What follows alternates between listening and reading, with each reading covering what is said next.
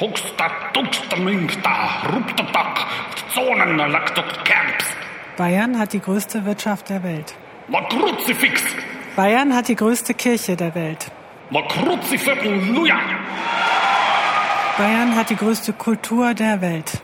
Und da müssen wir halten und der Bevölkerung dann haben die Hunde unter Schutz. Das ist unfassbar, müssen an der Kanzlerin. Diese Errungenschaften sind gegen Einflüsse von außen zu verteidigen, koste es, was es wolle. Luja, Ding Dong, das ist unglaublichen und Dungstong, stadtdirartigen Schlüssel und Camps.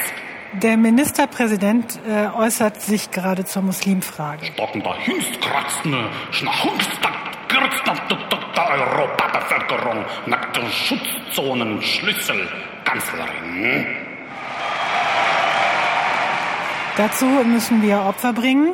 Äh, wir alle müssen die äh, Gürtel enger schnallen. Oh, der Grötschen ist nie aus dem Christentum.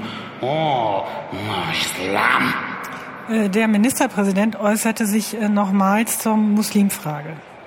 Und auch, und das ist gerade das, und die Asylmafia und so ans Kreuz geht die Schützenkraft nutzen, Asyltourismus, Christentum, Bevölkerung einheimisch, Leitwärter, Kreuzen, Auffangcamp. Menschenrechte dürfen nicht äh, wahllos für alle gelten. Es droht die Zerstörung der Kultur. Heilige Nonnenkraft. Demokratie darf nicht für alle gelten. Äh, es droht die Zerstörung der Wirtschaft. Das Maß ist voll. Religionsfreiheit darf nicht für alle gelten. Es droht äh, die Zerstörung der Kirche.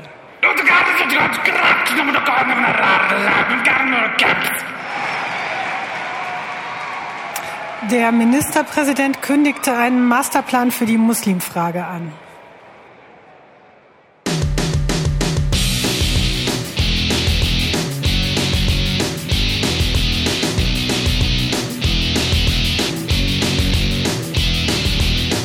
In my bed, knock on the door, mother at the gates, slept too long, mighty fear stare. Herzlich willkommen, liebe Hörerinnen und Hörer. Heute ist der 24. Juni 2018 und wir begrüßen euch zur 23. Folge von Man glaubt es nicht, unserem Podcast zu Religion und anderer Esoterik über gesellschaftliche und politische Themen aus atheistischer und humanistischer Sicht. Fire, fire, fire, Wie immer könnt ihr gerne eure Kommentare, Hinweise, Fragen und Probleme auf man glaubt es nicht.wordpress.com hinterlassen oder uns eine E-Mail schreiben unter mgenblog.gmx.de. Hallo Martina, hallo Oliver. Hey, hallo alle. Hallo Till und Oliver und alle. Um euch einen kurzen Überblick zu geben, was wir heute für euch geplant haben. Zuerst beginnen wir eigentlich, beginnen wir dieses Mal eigentlich mit dem Bodycount des Friedens. Können wir machen. Wunderbar. Wir haben weitere Neuigkeiten aus Australien für euch. Das ZDF hat ein äh, in christlichen Kreisen höchst umstrittenes Video hochgeladen. Die Urmutter schlägt zurück. Wir haben ein Gespräch aufgezeichnet mit zwei Kölnern, die sich auf atheistische Weise um Flüchtlinge kümmern. Und am Ende beschäftigen wir uns und euch mit euren Kommentaren. Und ich würde sagen, wir steigen direkt ein mit dem Bodycount des Friedens. Ja, der ist heute null. Das Ich gibt's habe doch nichts gefunden. Hast du das nicht vorbereitet oder ist es tatsächlich? Nee, es ist, ich habe nichts gefunden. Was, das gibt's doch nicht. Hab das gemacht, was ich immer mache. Hab, äh, die jeden Tag, wenn ich in der Bahn sitze, äh, die in den Newsseiten durchgeguckt, weil ich das sowieso mache. Ja. Und habe alles rausgeschrieben, was relevant ist. Und das ist nichts. Ein Also Monat. es gab ein Attentat, äh, da ähm, hat der Islamische Staat 27 Taliban umgebracht. Ähm, aber ich dachte mal, die zähle ich mal nicht. Also ein Monat der Stille. Sozusagen. Aber das ist echt komisch, weil es war doch gerade Ramadan, ne? War das nicht sonst so? Dass, Vielleicht sind äh, die alle in die Ferien gefahren. Ich weiß es nicht. komisch. Weil sonst äh, meine ich mich zu erinnern, dass gerade im Ramadan äh, recht viele Anschläge. Ja, die Motivation, äh, die, die, die religiöse Motivation war sehr hoch. Nee, nichts gefunden. ich würde sagen, wunderbar. Finde ich auch gut. Wir hatten in den letzten paar Folgen äh, immer wieder über die Situation in Australien berichtet. Ähm, da war ja ein wahnsinns Riesenskandal aufgedeckt worden oder es gab auch eine Kommission, die den untersucht hat, wo über Jahrzehnte hinweg tatsächlich äh, Zehntausende von Kindern ähm, missbraucht und belästigt worden sind von äh, an Mitgliedern der Kirchen. Und äh, wir hatten dann berichtet darüber, dass es einen Abschlussbericht gab und wie viele das äh, dann tatsächlich waren. Es waren unglaublich viele. Und ähm, jetzt haben wir die Nachricht gefunden, dass tatsächlich erste Konsequenzen ergeben. Und zwar hat ein australischer Bundesstaat ein Gesetz beschlossen, was bald in Kraft treten soll. Und das Gesetz sagt, dass Geistliche, Ärzte und Erzieher, glaube ich, von der Schweigepflicht ausgenommen werden sollen, wenn sie von Kindesmissbrauch erfahren. Das heißt ganz konkret für die Geistlichen, dass das Beichtgeheimnis in den Fällen gebrochen werden soll. Und mein erster Gedanke war natürlich wunderbar. Tatsächlich lässt der Staat Taten folgen auf diese Ergebnisse dieser unglaublichen Untersuchungen. Ähm, und ein paar Tage später habe ich das Internet nochmal durchforstet und bin auf die Nachricht auf Cutnet, glaube ich, gestoßen. Ähm, das fand ich wieder unerhört. Die Kirche in Australien meldet sich zu Wort mit dem Statement, wir können uns da gar nicht dran halten, wir werden uns auch nicht daran halten. Und ich zitiere, das Beichtgeheimnis kann nicht durch Politikergesetze abgeschafft werden. Politikergesetze. Politikergesetze, super. Ne? Das ist also eine Unterform von Gesetzen. Was sind die Politikergesetze? Und Ja. dann gibt es die richtigen Gesetze. So, genau. Und der, der australische Bischof Gregory O'Kelly wird zitiert mit dem Satz, Politiker können die Gesetze ändern, aber wir können nicht die Natur der Beichte verändern, die eine heilige Begegnung zwischen einem Patienten ist, bla bla bla bla bla. Also, Also darf ich mir jetzt mal, ich habe hier mir hier schon, ich stelle mir ja jedes Mal, wenn wir eine Folge aufnehmen, hier so einen Eimer hin, ne? Zum Kotzen.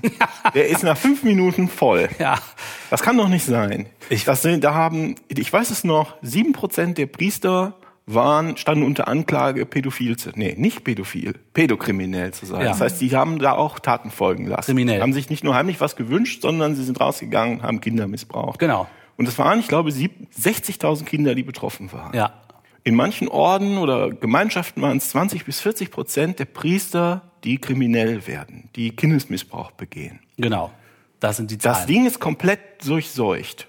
Das wird keine Besonderheit, denke ich mir mal, in Australien sein. Die Besonderheit in Australien im Gegensatz zu zum Beispiel in Deutschland ist, dass hier die Kirche sich weitgehend selbst untersucht und dort eine unabhängige staatliche Organisation genau. staatliche, wie soll man denn Kommission. sagen, Kommission dafür zuständig war. Deshalb kommen die auf diese enormen Zahlen. Und jetzt sagt diese Person, so wichtig kann es nicht sein, dass wir unser Beichtgeheimnis muss unbedingt gewahrt bleiben, das ist wichtiger. Ja, genau. Und er sagt sogar weiter, ein Priester, der das Beichtgeheimnis verletzt, wäre automatisch exkommuniziert. Also die Kirche droht jetzt ihren Mitarbeitern an, wenn ihr euch an das Gesetz haltet, was hier beschlossen worden ist per, per Gesetz, Und zwar nicht aus Bosheit, einfach mal so aus sondern aus purer Gesetz. Not und aus Notwendigkeit und als eine winzige Konsequenz aus diesem Wahnsinnsskandal, dann sagt er, wenn ihr euch an dieses weltliche, an dieses beschlossene Gesetz haltet, werdet ihr aus der Kirche rausfliegen. Also das ist echt, das ist so eine Unverschämtheit, wie, also ich, da fehlt einem wirklich eigentlich die Worte. Ich, Überreagieren wir da? Nö. Aber es ist halt auch nicht so besonders äh, verwunderlich, also in dass die, der, das, dass die das halt abwehren. Ne? Ja, ja, stimmt. nee, verwunderlich nicht, aber in solcher Härte, in solcher, also ich hätte gedacht, die winden sich mehr und manchmal wollen die doch so nach außen auch den Anschein irgendwie zum irgendwie erwecken, dass sie sich ja doch drum bemühen und aber hier ist das auf Ja, ganz das hart, ist, ne? ja, aber aber weil es halt, das Beichtgeheimnis ist halt was Heiliges. Ich, also ich kann es insofern verstehen, als dass sie sich da natürlich ihren Kern irgendwie abschaffen. Ne? So, also es ist wieder eine Unverschämtheit. Sie beharren einfach darauf, was äh, halt schon lange so ist, dann in, ihr, in ihrer Religion und ähm, lassen sich auf Argumente da nicht ein. Ne? Also meine, meine äh, Meinung dazu ist ja, oder meine Ansicht ist, dass äh, das Beichtgeheimnis und das Zölibat, der Zölibat, das Zölibat ist auch egal. Ich finde, es sollte sächlich sein. Eigentlich, des, deren Hauptfunktion äh, ist, die Machtstrukturen innerhalb der Kirche aufrechtzuerhalten. Diese äh, straffe von oben nach unten durchgreifen und äh, deinen Vorgesetzten, denen du dann, die, die dir dann noch die Beichte abnehmen, ähm, also erst das Zölibat, du verbietest denen alles Mögliche, was, was normale Menschen einfach müssen. Sex und Zusammensein, auch Reifen in der Beziehung und alles, was dazu gehört, verbietest du denen. Dagegen verstoßen sie auf die eine oder andere Weise, müssen das ihren Vorgesetzten melden, sonst kommen sie in die Hölle. Und dann kannst du auch nicht mehr einfach so aussteigen. Die Leute wissen alles über dich. Die Leute wissen das Privateste über dich. Ja. Du kannst also nicht einfach aussteigen. Meines Erachtens ist das eine, ein Bindemittel, diese beiden Dinge, um die, um die inneren Machtgefüge und die Hierarchie zu wahren. Ja, und auch die Drohung, wenn du jetzt dich an das Gesetz hältst und Kindesmissbrauchsfälle, von denen du mitkriegst, meldest, dann fliegst du hier raus, ist ja auch eine ganz harte Drohung, weil man könnte ja sagen, gut, dann ist er halt nicht mehr in der Kirche, aber für die Leute ist das ja das ganze Leben. Ne? Die haben ja keine richtigen Berufe gelernt. Ja, die können nichts anderes. Die können nichts genau. anderes und die kriegen, haben auch keine Chance, irgendwie anders Geld zu verdienen. Das heißt, wenn die aus der Kirche fliegen, sind die de facto geliefert. Das heißt, diese Drohung, ja, du wirst exkommuniziert, ist für die halt existenziell. Ne? Ja. Ja, das, äh, die, diese Beichte wird ja auch noch irgendeine Wirkung nach außen haben. Ne? Klar, hier wird es jetzt so benutzt, innerhalb der Kirche ne, werden da die Machtstrukturen zementiert. Äh, Aber es ist halt ja auch ein, einfach ein wichtiger Bestandteil der, also für, für viele Leute. Ne? Die gehen halt in die Messe und die gehen halt zur Beichte und offenbaren sich da. Und äh, da wäre wahrscheinlich auch ein Machtverlust dann, würde dann drohen, ne? Auch nach außen hin für Ja. alle Leute. Ja, stimmt.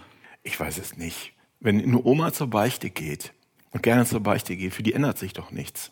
Die Beichte wird ja nicht verboten. Ja, das es wird ja nur gesagt, wenn sich hier jemand als äh, kriminell, und zwar als pädokriminell entpuppt oder offenbart, da müssen wir was tun, damit er nicht einfach immer weitermacht. Ja, genau. mhm. Das hat, das hat ja auf die normalen Leute, die im Gottesdienst sind, eigentlich gar keine Wirkung, oder? Ja, aber du weißt es halt auf. Das ist dieses, das glaube ich schon. Das ist aus der Sicht von jemand, der wirklich gläubig ist. Wenn das plötzlich diskutabel ist, dieses, dieser, dieser heilige Moment, wo du ja wirklich, glaube ich, dann nah an Gott rantrittst oder was, ich weiß nicht genau, was da vor sich geht, wenn man in diesem, das ist ja schon was Besonderes, ne, wenn man in diesem dunklen Beichtstuhl da sitzt. Aber würde ich denn als christliche Oma mir nicht eigentlich wünschen, dass meine Enkel geschützt werden? Ja, aber das Ah, nee, ist ja das zu halt abstrakt. nicht. Nee, ja, das ist ja zu abstrakt, der Zusammenhang. Ich glaube, Weichen ist auch was total Egoistisches in Wirklichkeit. Ja, das- Weil nämlich dadurch, dass du das machst, äh, dann bist du es los. Ach, alles gut. Ja, ja. Ja, da musst du drei Ave Maria da äh, bitten. Aber der, das ist schon eine besondere, also wenn man jetzt nach so mystischen Momenten guckt Mhm. oder besonderen Momenten guckt, in der, das ist ja, geht ja jetzt um die katholische Kirche, ne? Ja, ja. Ich glaube, die Evangelischen, die beichten gar nicht, oder? Nee. Nee. Und da, das ist halt schon so ein besonderer Moment natürlich, ne? Und dass der besonders geschützt ist und dass die an dem jetzt festhalten wollen, kann ich schon nachvollziehen, ist halt total unmöglich, ne? Gerade in dem Zusammenhang. Wundert mich nicht, dass sie da nicht nachgeben.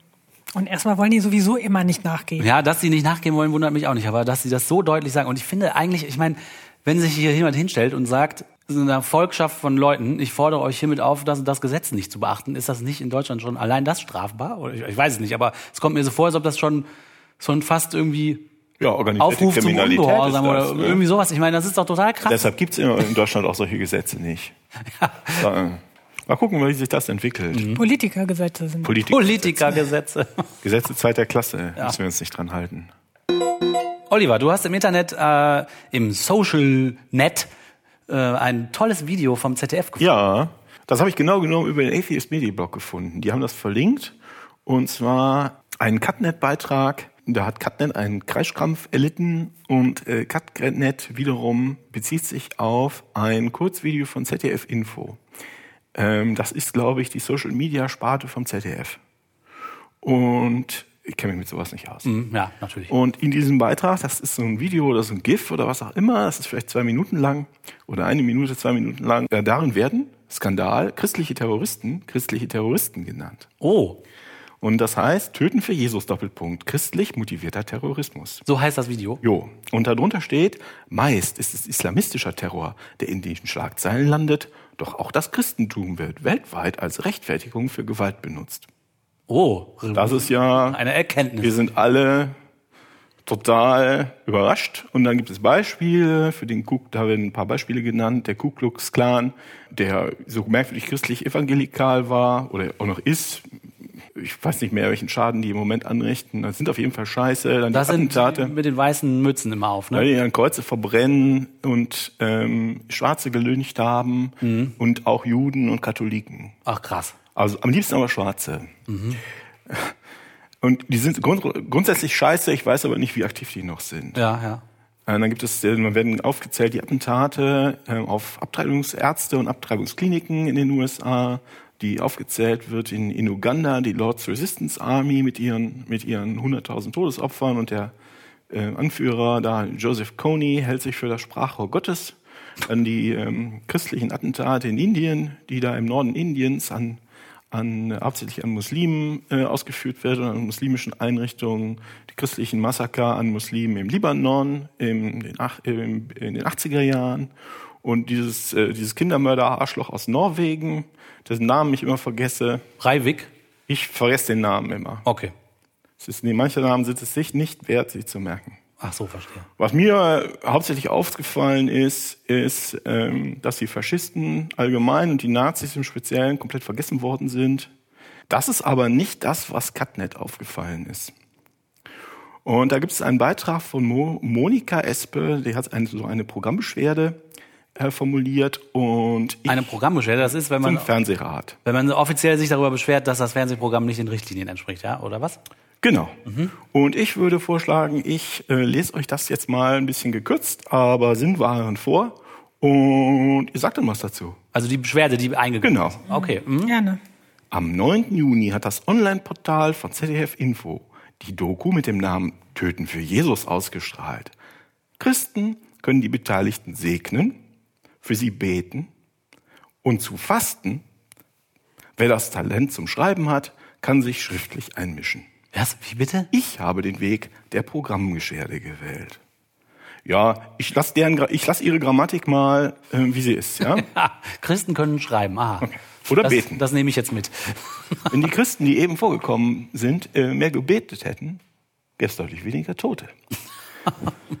Monika Espe sagt weiter, Deutschland steht kulturell auf jüdisch-christlichem Boden. 55 Prozent gehören der katholischen oder evangelischen Kirche an. Weitere Christen sind noch nicht eingerechnet. Im Beitrag werden viele Sekten, Personen und Gruppierungen genannt, die dem Christentum diametral entgegenstehen. Aha. Ich vermute, dass bewusst falsche Fakten, ich nenne das die Christen diskriminierende Lügen eingestreut wurden. Denken Sie an die christlich-abendländische Kulturleistung der Nächstenliebe. Oh, die Nächstenliebe ist eine christlich-abendländische Kulturleistung. Das wird ja oft gesagt. Ja. Ja, die Nächstenliebe ist ja keine christliche Erfindung und die Christen sind auch nicht die einzigen Menschen, die Nächstenliebe praktizieren können, wollen und dürfen, ne? Und ganz offensichtlich sind nicht alle Christen nächstenliebend. Zum Beispiel nicht die, die andere Leute in die Luft sprengen. Ja, zum Und da Beispiel. gibt's ja auch eine lange Tradition, ne? zum Beispiel auch bei den Kreuzzüglern. Wenn man ein bisschen in die Vergangenheit guckt, da muss man ja nicht weit gucken. Ja, und Karl der Große. Der hat die ganzen Sachsen umgebracht, weil die nicht an Christus glauben Auch wollten. nicht so nächstenliebend. Schon lange her. Vielleicht waren das einfach nicht die Nächsten, sondern die Übernächsten. Übernächsten. Die es steht nichts von Übernächstenliebe in der Bibel. Der Fernsehrat sagt, die Berichterstattung muss wahrheitsgetreu und vor allem in Nachrichtenformaten sachlich sein. Das, sagt Monika, ist sie eben nicht. Wahrheitsgetreu wäre zum Beispiel, dass Herr Breivik kein Christ ist, sondern ein Freimaurer. Was ist los? Der KKK steht dem Christentum als der Bibel und Jesu Anleitung zu einem glückenden Leben diametral gegenüber. Zitat aus ihrer Doku. Ihnen, den Christen, werden Morde, Vergewaltigung und Zwangsbekehrungen vorgeworfen. Behaupteten sie, ihre Behauptung entbehrt jeglicher Grundlage. Zum Beispiel auch, als damals missioniert wurde, ne? Da wurde ja auf jeden Fall, Zwangsbekehrungen gab's da gar nicht. Dieser Beitrag gefährdete den demokratisch grundgelegten gesellschaftlichen Frieden und schürt Hass auf Christen. Schürt Hass auf Christen? Unsere Werte sind im Grundgesetz festgeschrieben und beziehen sich gleich in der Präambel im ersten Satz auf Gott. Gemeint ist gemäß den Vätern des Grundgesetzes der christliche Gott. Also jetzt doch, ne? Sie bezogen sich auf Gott, weil nach dem Nationalsozialismus klar war, dass eine gottlose Diktatur niemals human gelingen wird. Da haben wir es wieder. Wie war das Die Nazis waren heimlich Atheisten. Ja. Wie war das nochmal mit der Kirche in der Nazi-Zeit? Ja, das machen sie ja immer. Jedenfalls können die gar nicht gewaltbereit sein, denn Christen orientieren sich an einer gewaltlosen und friedlichen Lebensweise, Ach. wie Christus das vorgelebt und verkündet hat. Die Menschenwürde der Christen treten sie hier ideologisch durch antichristliche Wahrheitsverdrehung mit Füßen. Die Menschenwürde? Okay. Recherchieren Sie so, dass die Verfolgung sich nicht schleichend in Deutschland einnistet, wie das schleichend im Nationalsozialismus war.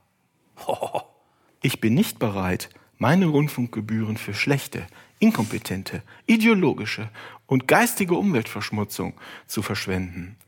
Die Nächstenliebe wird auch für Sie persönlich schwinden, wenn Sie die Leute mit solchen Beiträgen belügen. ja, was sollen wir sagen denn zu den ganzen Andachten und Gottesnonnen, die immer im ARD und ZDF ermitteln? Also diese ganze christliche Propaganda, die halten wir ja auch die ganze Zeit Also aus. i- ihr Argument ist nicht mal, das sind überhaupt, ihr, ihr Argument ist erstens, das sind überhaupt keine Christen, nur weil die sich behaupten, weil, nur weil die behaupten, die wären Christen, wären sie noch lange keine Christen, sondern Ja. um Christ zu sein, muss man gut sein. Oder muss man sie fragen? Und, Und man muss bitten. die vorher fragen, genau. Liebe Monika, darf ich auch Christ sein? Und außerdem, was dann eigentlich gar nicht mehr nötig ist, sagt sie, ihr lügt ja alle. Ja. Also Christen möchten gerne kritiklos. Die möchten das Sonderrecht der Kritiklosigkeit in unserer Gesellschaft genießen. Also Christen wie diese Monika. Weil Da haben die das ja, das haben die auch bei Facebook veröffentlicht und da gab es dann 500 Kommentare darunter und da stand zum Beispiel, niemand kann Gewalt im Namen Jesu Christi rechtfertigen. Gewalt im Namen Mohammed und Allah jedoch schon. Hä? Aha, aber das haben doch Leute schon Gewalt im Namen Christi gerechtfertigt. Nee, nee, du täuschst dich, denn christlichen Terrorismus gibt es nicht, liebes ZDF. Diese Leute nennen sich vielleicht Christen, aber Jesus hat nie Gewalt geprägt im Vergleich zu Mohammed. Ah, Okay, das ist ja alles nur noch dumm, weil das ist ja auch das Gleiche, was irgendwelche Leute sagen, die über islamistisch äh, geprägte Attentate sagen, na, das sind ja eigentlich gar keine richtigen Muslime. Also da sind wir wieder bei unserer Folge, wo wir uns überlegt haben, wer ist denn jetzt eigentlich Christ und wer definiert das? Also wer hat das Recht zu sagen, du bist Christ? Ja, das ist ganz lustig, dass die das nicht checken. Ne? Ja. Dass die sagen, wenn die das über, über, über Muslims oder Islam sagen, ist das total in Ordnung. Aber wenn noch nicht jemand das über sie sagt, kriegen die sofort einen Koller. Ja, das ist kein, keine symmetrische Sache. Das ne? verstehen die Für nicht. Ja, das ist interessant. Der Film ist ein Fall für die Justiz. Ja, Hier genau. soll der islamistische Terror re äh, relativiert Aber werden. das ist ja wirklich also paranoid. Das Christentum ist wohl nicht für das verquere Selbstbild von Massenmördern verantwortlich. Typisch für den Staatssender des Propagandaministeriums, islamistische Terroristen in Schutz zu nehmen und Christen zu diffami- diffamieren. Okay, also ja gut, dann erreicht es jetzt schon ein ein Niveau, ne? Und ganz, ganz schön noch eins. Kaum eine Gemeinschaft wird für seine Nächstenliebe so angegriffen wie das Christentum. Steht es nicht auch so in der Bibel? Ja. Und warum hängen wir in Bayern Kruzifixe auf? Damit solche Antichristen wie vom ZDF das haben, was sie nicht sehen können. Das Licht in ihrer umnachteten Dunkelheit. Ach du Scheiße. Boah, dieses Nächstenliebe-Argument geht mir aber immer mehr auf den Sack, muss ich sagen. Ja, das ist halt, Also, wie, das ist, ist auch natürlich so sehr dumm. praktisch. Das ist penetrant und aber es ist so dumm. Ja, aber ich muss ja sagen, äh, liebe Christen, ne, da steht ja sogar in der Bibel drin, wer denn ungefähr so doch, ne, wer perfekt ist, der wer für den ersten, wer ohne Fehl, ne, wer für den ersten Stein, also hier scheinen ja einige ohne Fehl zu sein, ne, Weil wie die hier um sich geworfen wird. Ja. Also Junge, Junge, ihr scheint ja perfekt zu sein. Also ob die Leute, die Leute lügen sich in die Tasche in verschiedensten Dimensionen. Ja, ne? die- die tun, wenn, wenn man das über andere sagt, ist das okay, aber wenn es über mich gesagt wird, verleugne ich das ohne Ende. Dann seid ihr alle Lügner. Ja. Und dann merken sie auch, ja, hm, das ist alles genauso prophezeit, dass es passiert. Ja, so ja. Und es gibt eine Trillion verfolgter Christen auf der Welt. Allein in Bayern gibt es eine Trillion. Allein in Bayern, die Armen, das tut, die tun mir auch wirklich sehr, sehr leid, die Christen in Bayern. Aber das scheint hier sowas so ähnliches zu sein wie so ein Nationalstolz, nur auf Religion bezogen, ne? So ein, so ein Religionsstolz, so ein Christenstolz. Ja, Ja, so man hat halt sonst nicht viel, ja genau. Ne? Und man ist jetzt halt Christ und deswegen hat man das Patent äh, hier äh, der Nächstenliebe für sich und ist sowieso auf der Seite der Guten und da kommt dann auch nichts Das muss man dran. doch nicht mehr hinterfragen. Ne? Nein, das ist ja genau das beim ja, Nationalstolz genau wie du auch. Ne, es hat halt keinen, äh, du definierst dich halt über was, was, womit du eigentlich gar nichts zu tun hast, ne? Genau, das Oder was mit auch dir nicht sagen. viel zu tun hat. Das wollte ich auch gerade sagen. Mir kommt das nämlich so vor, als ob äh, immer mehr Leute, die eigentlich gar nichts damit zu tun haben, auf einmal das trotzdem als, Identifika als identitätsstiftendes Merkmal für sich entdecken. Ja, ach ja, ich bin ja auch noch Christ. Äh, Ich um glaube, sich besser zu fühlen als andere. Ja, da, da, ja, ja. Dazu äh, dient das ja in der Regel. Ne? Also wenn man sonst nichts ist, dann ist man immer noch besser als der Moslem um die Ecke. Mhm. Weil man ist ja Christ und deswegen nächstenliebend. Also außer dem Moslem. Auch wenn man die alle hasst. ja. Wir machen jetzt weiter mit einem Segment, was wir vor zwei Folgen angefangen haben. Und zwar hat die Martina sich damit beschäftigt, wo Religion eigentlich herkommt und seit wann es das gibt. Und da gibt es ja nicht nur eine Theorie, sondern mehrere dazu. Wir hatten uns in der in dieser, ich glaube, vorletzten Folge vor allem mit den Sachen von Ina Wunn beschäftigt und der schamweisenden Urmutter. genau. Da wollen wir heute dran anknüpfen, Martina. Genau, das wollten wir ja noch mal etwas äh, genauer betrachten. Was denn jetzt die Theorie von der Ina Wun ist. Wir haben aber gleich auch schon tolle Reaktionen bekommen von den äh, von unseren Hörern. Da werden wir auch drauf eingehen. Es gibt ja so eine ganze Reihe von unterschiedlichen äh, Theorien, wo das herkommt, wofür das gut ist. Ähm, und wie gesagt, von der Ina Wun, das ist natürlich nur eine Sichtweise. Genau. Mhm. So, die wollten wir uns ja nochmal genauer angucken. Also der Kern äh, ihrer Theorie und der ihrer Mitschreiber ist tatsächlich, dass sie sagt, die Religion evolviert im Laufe der Zeit. Also die verändert sich genauso wie hm, die Gene halt, ne? also wie sich jetzt Menschen weiterentwickeln über äh, genetische Mutationen. Mhm. So entwickelt sich die Religion auch weiter, aber nicht genetisch, sondern als Kulturpraxis. Ne? Also die immer weitergegeben wird, ne? von okay. Generation zu Generation. Äh, und die wird dann immer angepasst. Also ihre Theorie ist halt, oder ein Bestandteil ihrer Theorie ist halt auch, deswegen glaubt sie, dass Religion nicht verschwinden wird, sondern die wird sich immer adaptieren und anpassen. Da kann man, ist streitbar, ne, das ist okay. das, was sie halt glaubt, weil äh, die immer genau dazu dient, natürlich mit so einem gewissen mit einer gewissen Verzögerung, was man gerade braucht. Mhm. Dazu passt auch der Einwurf von, ich glaube, das war Sky Daddy, der geschrieben hat, es geht um seiner Meinung nach geht es bei Religion auch sehr viel um Hygiene und um Sauberkeit, um zum Beispiel irgendwelche Seuchen ja, so zu ganz verhindern. pragmatische, alltägliche Nutzen. Genau, ne? die ja immer auch in der Religion zu finden sind. Mhm. Das würde dann wiederum tatsächlich auch zu der Theorie von der Ina Wund passen. Wenn sie sagt, ja, zu bestimmten Zeitpunkten hat halt Religion diese Funktion erfüllt, nämlich gewisse Regeln zu definieren, die mhm. eben dazu nützlich waren, dass sich Seuchen nicht äh, verbreiten. Also mhm diese Annahme, dass das eben ein praktischer Nutzen mal von Religion war, äh, widerspricht da gar nicht ihrer Theorie. So, was ist denn jetzt das, äh, also interessant finde ich an ihrer Theorie ist eben auch der Punkt, wann ist das Ganze entstanden? Bei uns interessiert ja auch, und wann gibt es das nicht mehr und wie werden wir das wieder los? Bitte. Ja, bitte. Also die, wenn das eine Sache ist, die evolviert, wie die Gene, könnte man sich ja auch vorstellen, gewisse Tierarten sind ausgestorben, weil die keinen evolutionären Vorteil mehr hatten. Könnte ja auch der Religion dann passieren. Ja, das könnte mit, das könnte bestimmt auch äh, passieren, wenn man sie halt nicht mehr braucht. Aber dafür ist es halt interessant, mal zu schauen, wo äh, vielleicht wo da der Ansatzpunkt ist, wo das eigentlich herkommt. Ja, klar. So, also ein Ausgangspunkt war ja auch, dass alle Kulturen erstmal Religion kennen. Also das scheint irgendwas zu sein, was halt so äh, bei Menschen universell aufpoppt. Also mhm. es gibt keine Kultur, wo es nicht solche Ansatzpunkte gibt. Der Religion, äh, ein Leser hat ja auch geschrieben, der, ah, wie heißt er? Markus, ne?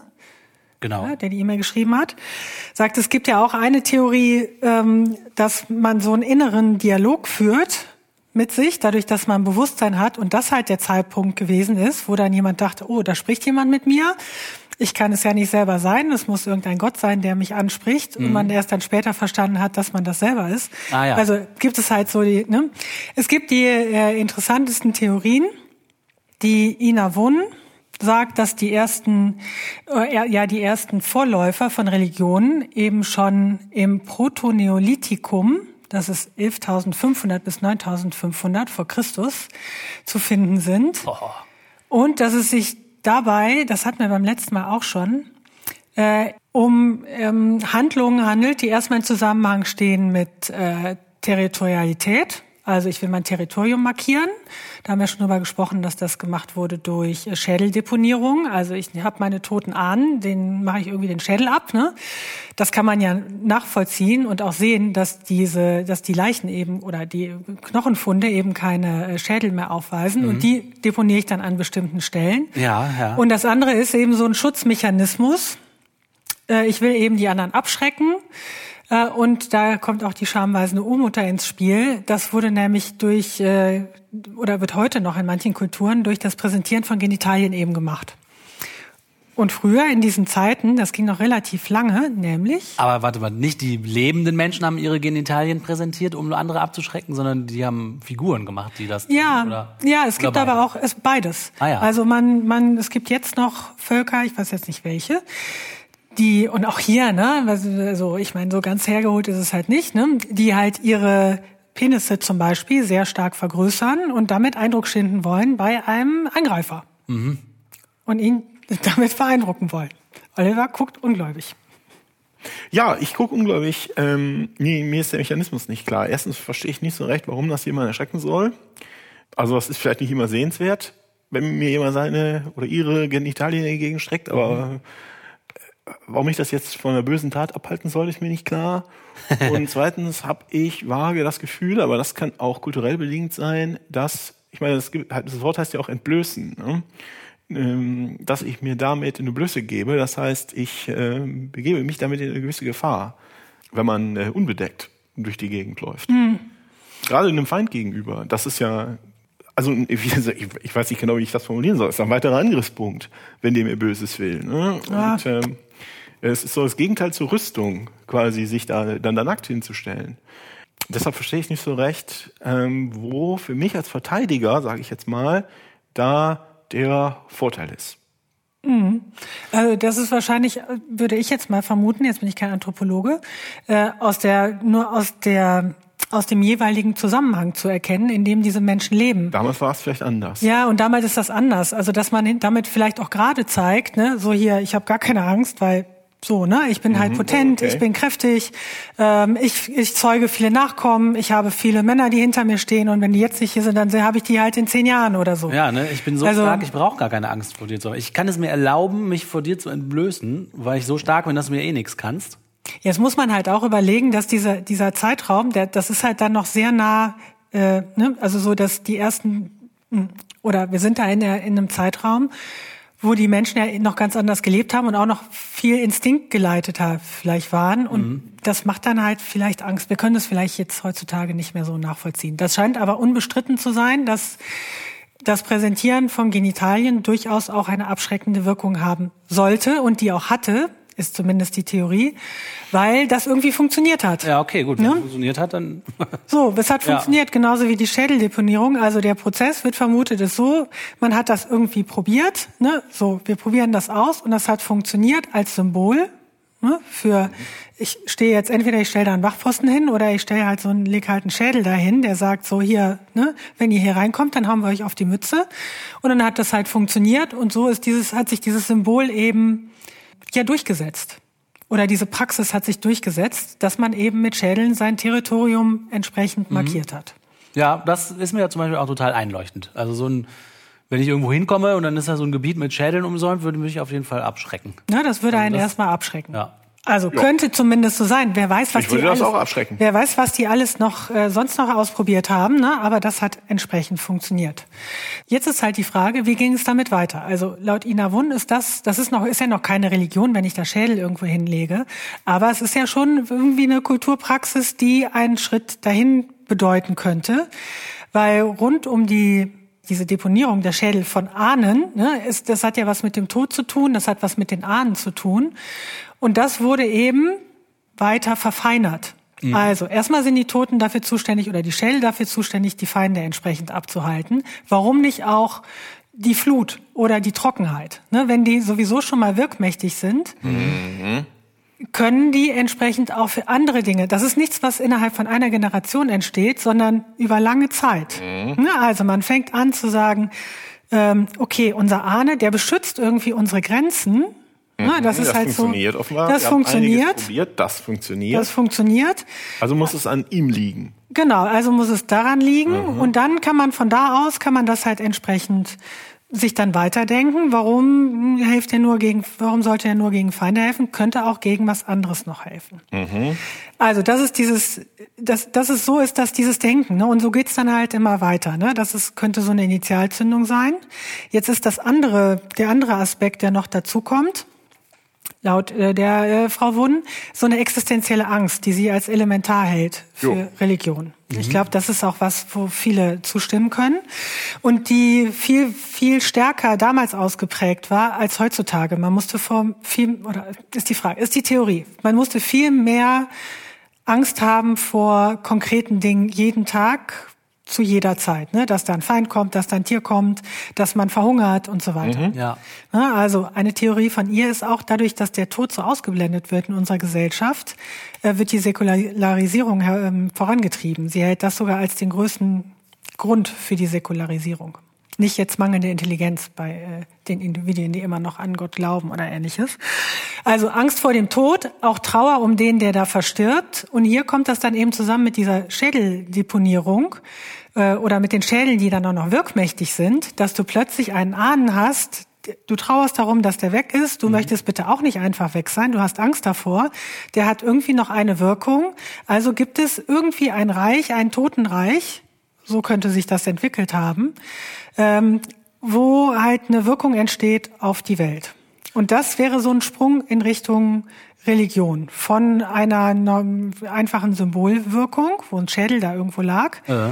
hin zu eben, wenn man dann überlegt, was Religion ist, zu einem ja zu einer Weltanschauung, bei der es Transzendentes existiert. Genau, bei denen ja. es irgendwo irgendwas gibt, was gibt nicht mehr auf mehr dieser Welt das. ist. Ja, ja. Funktioniert offensichtlich. Weil der Tote ist ja. weg, aber gleichzeitig sieht man ja, der hat noch Macht, also muss er doch noch irgendwo sein. Man sieht ihn aber nicht und dann hat man schon jo. eine andere Welt und so, ne? Mhm. Ja, und dann, wenn das dann noch dazu kommt, dass eben da wirklich dann mal die Flut nicht kommt, ne, von ja. der man Angst hatte, wird das dann entsprechend immer wieder ähm, bestätigt. Ne? Auch weil man natürlich in diese Richtung. Ja, und das gibt ja auch einen ganz starken Survivor-Bias. Ne? Wenn, die äh, wenn die Feinde nämlich keine Angst vor deinen Schädeln haben, bist du tot. Wenn dir der tote Vorfahr nicht gegen die Flut hilft oder gegen den Sturm, bist du tot. Du bist also immer, wenn es nicht klappt, tot. Das heißt, es können nur die erzählen, bei denen es geklappt hat. Das ah, dann, dann steht dann weiter. Die es klappt immer, weil nur die, weil alle das immer nur erzählen. Ja, vielleicht nicht alle, aber ähm, die Mehrzahl die ja. wird, äh, wächst in die Richtung. Ja. Das ist nicht symmetrisch. Survivor Bias, das finde ich einen guten Mechanismus. Und dazu haben alle noch aus evolutionären, evolutionären Gründen unglaublich viel Angst mit allem, was, äh, was mit Tod zu tun hat. Das stützt also von allen drei Seiten was, was irgendwann eine Religion werden könnte. Also. Clever. Nach mhm. Ihrer Theorie könnte das also entstanden sein. Jetzt geht's um, wie das dann weitergeht, eben um nochmal diese äh, halt diese Theorie der Evolution auch zu untermauern. Und sagt sie 9500 bis 8200 vor Christus, wo es so die ersten festen äh, Siedlungen gibt, so mit Rundhäusern. Da gibt's dann entsprechende Wandmalereien, wo man halt diese Symbole wieder aufgreift. Ne? Also es gibt dieses sexuelle Drohnen nach wie vor das man vorher eben auch schon mal gesehen hat, aber es kommen auch gefährliche Tiere dazu, die irgendwie eine abschreckende Wirkung haben sollen. Äh, es gibt auch dieses Deponieren von äh, Schädeln innerhalb der Häuser, ne, dass man da entsprechend auch die Toten nicht direkt vergräbt, was man dann auch noch unter den, da haben wir letztes Mal auch drüber gesprochen, was man ja unter den Häusern gemacht hat. Mhm. Also die wurden nicht außerhalb äh, der Siedlungen bestattet, sondern unten, wo man auch schon wieder sieht, aha, daraus kann dann auch so ein Weltbild entstehen, ne? Die Unterwelt, also die Toten, die Oben. unten drunter sind, ne? Ja. Mhm. Und nach wie vor wurden aber äh, teilweise die Schädel halt dann aufbewahrt, die wurden schön verziert, die wurden halt aufgestellt in den Häusern. Also man sieht da schon so eine Verbindung zu dem, was vorher gewesen ist. Ne?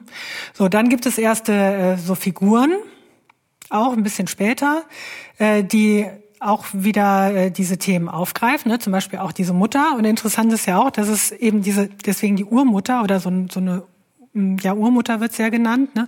also eine starke Frauenfigur, die gab es relativ lange, also die Frauen waren da sehr präsent, bis es wirklich zu diesen Siedlungen kam und da hat sich das plötzlich geändert in Richtung Idol. Und die Idole waren dann plötzlich männlich und es gab dann auch mehrere Götter. Oder hm, sagen wir mal, es waren ja vorher nicht Götter, vorher waren es so Ahnen, dann wurden es Idole, also kräftige ähm, Krieger, Verteidiger von Siedlungen.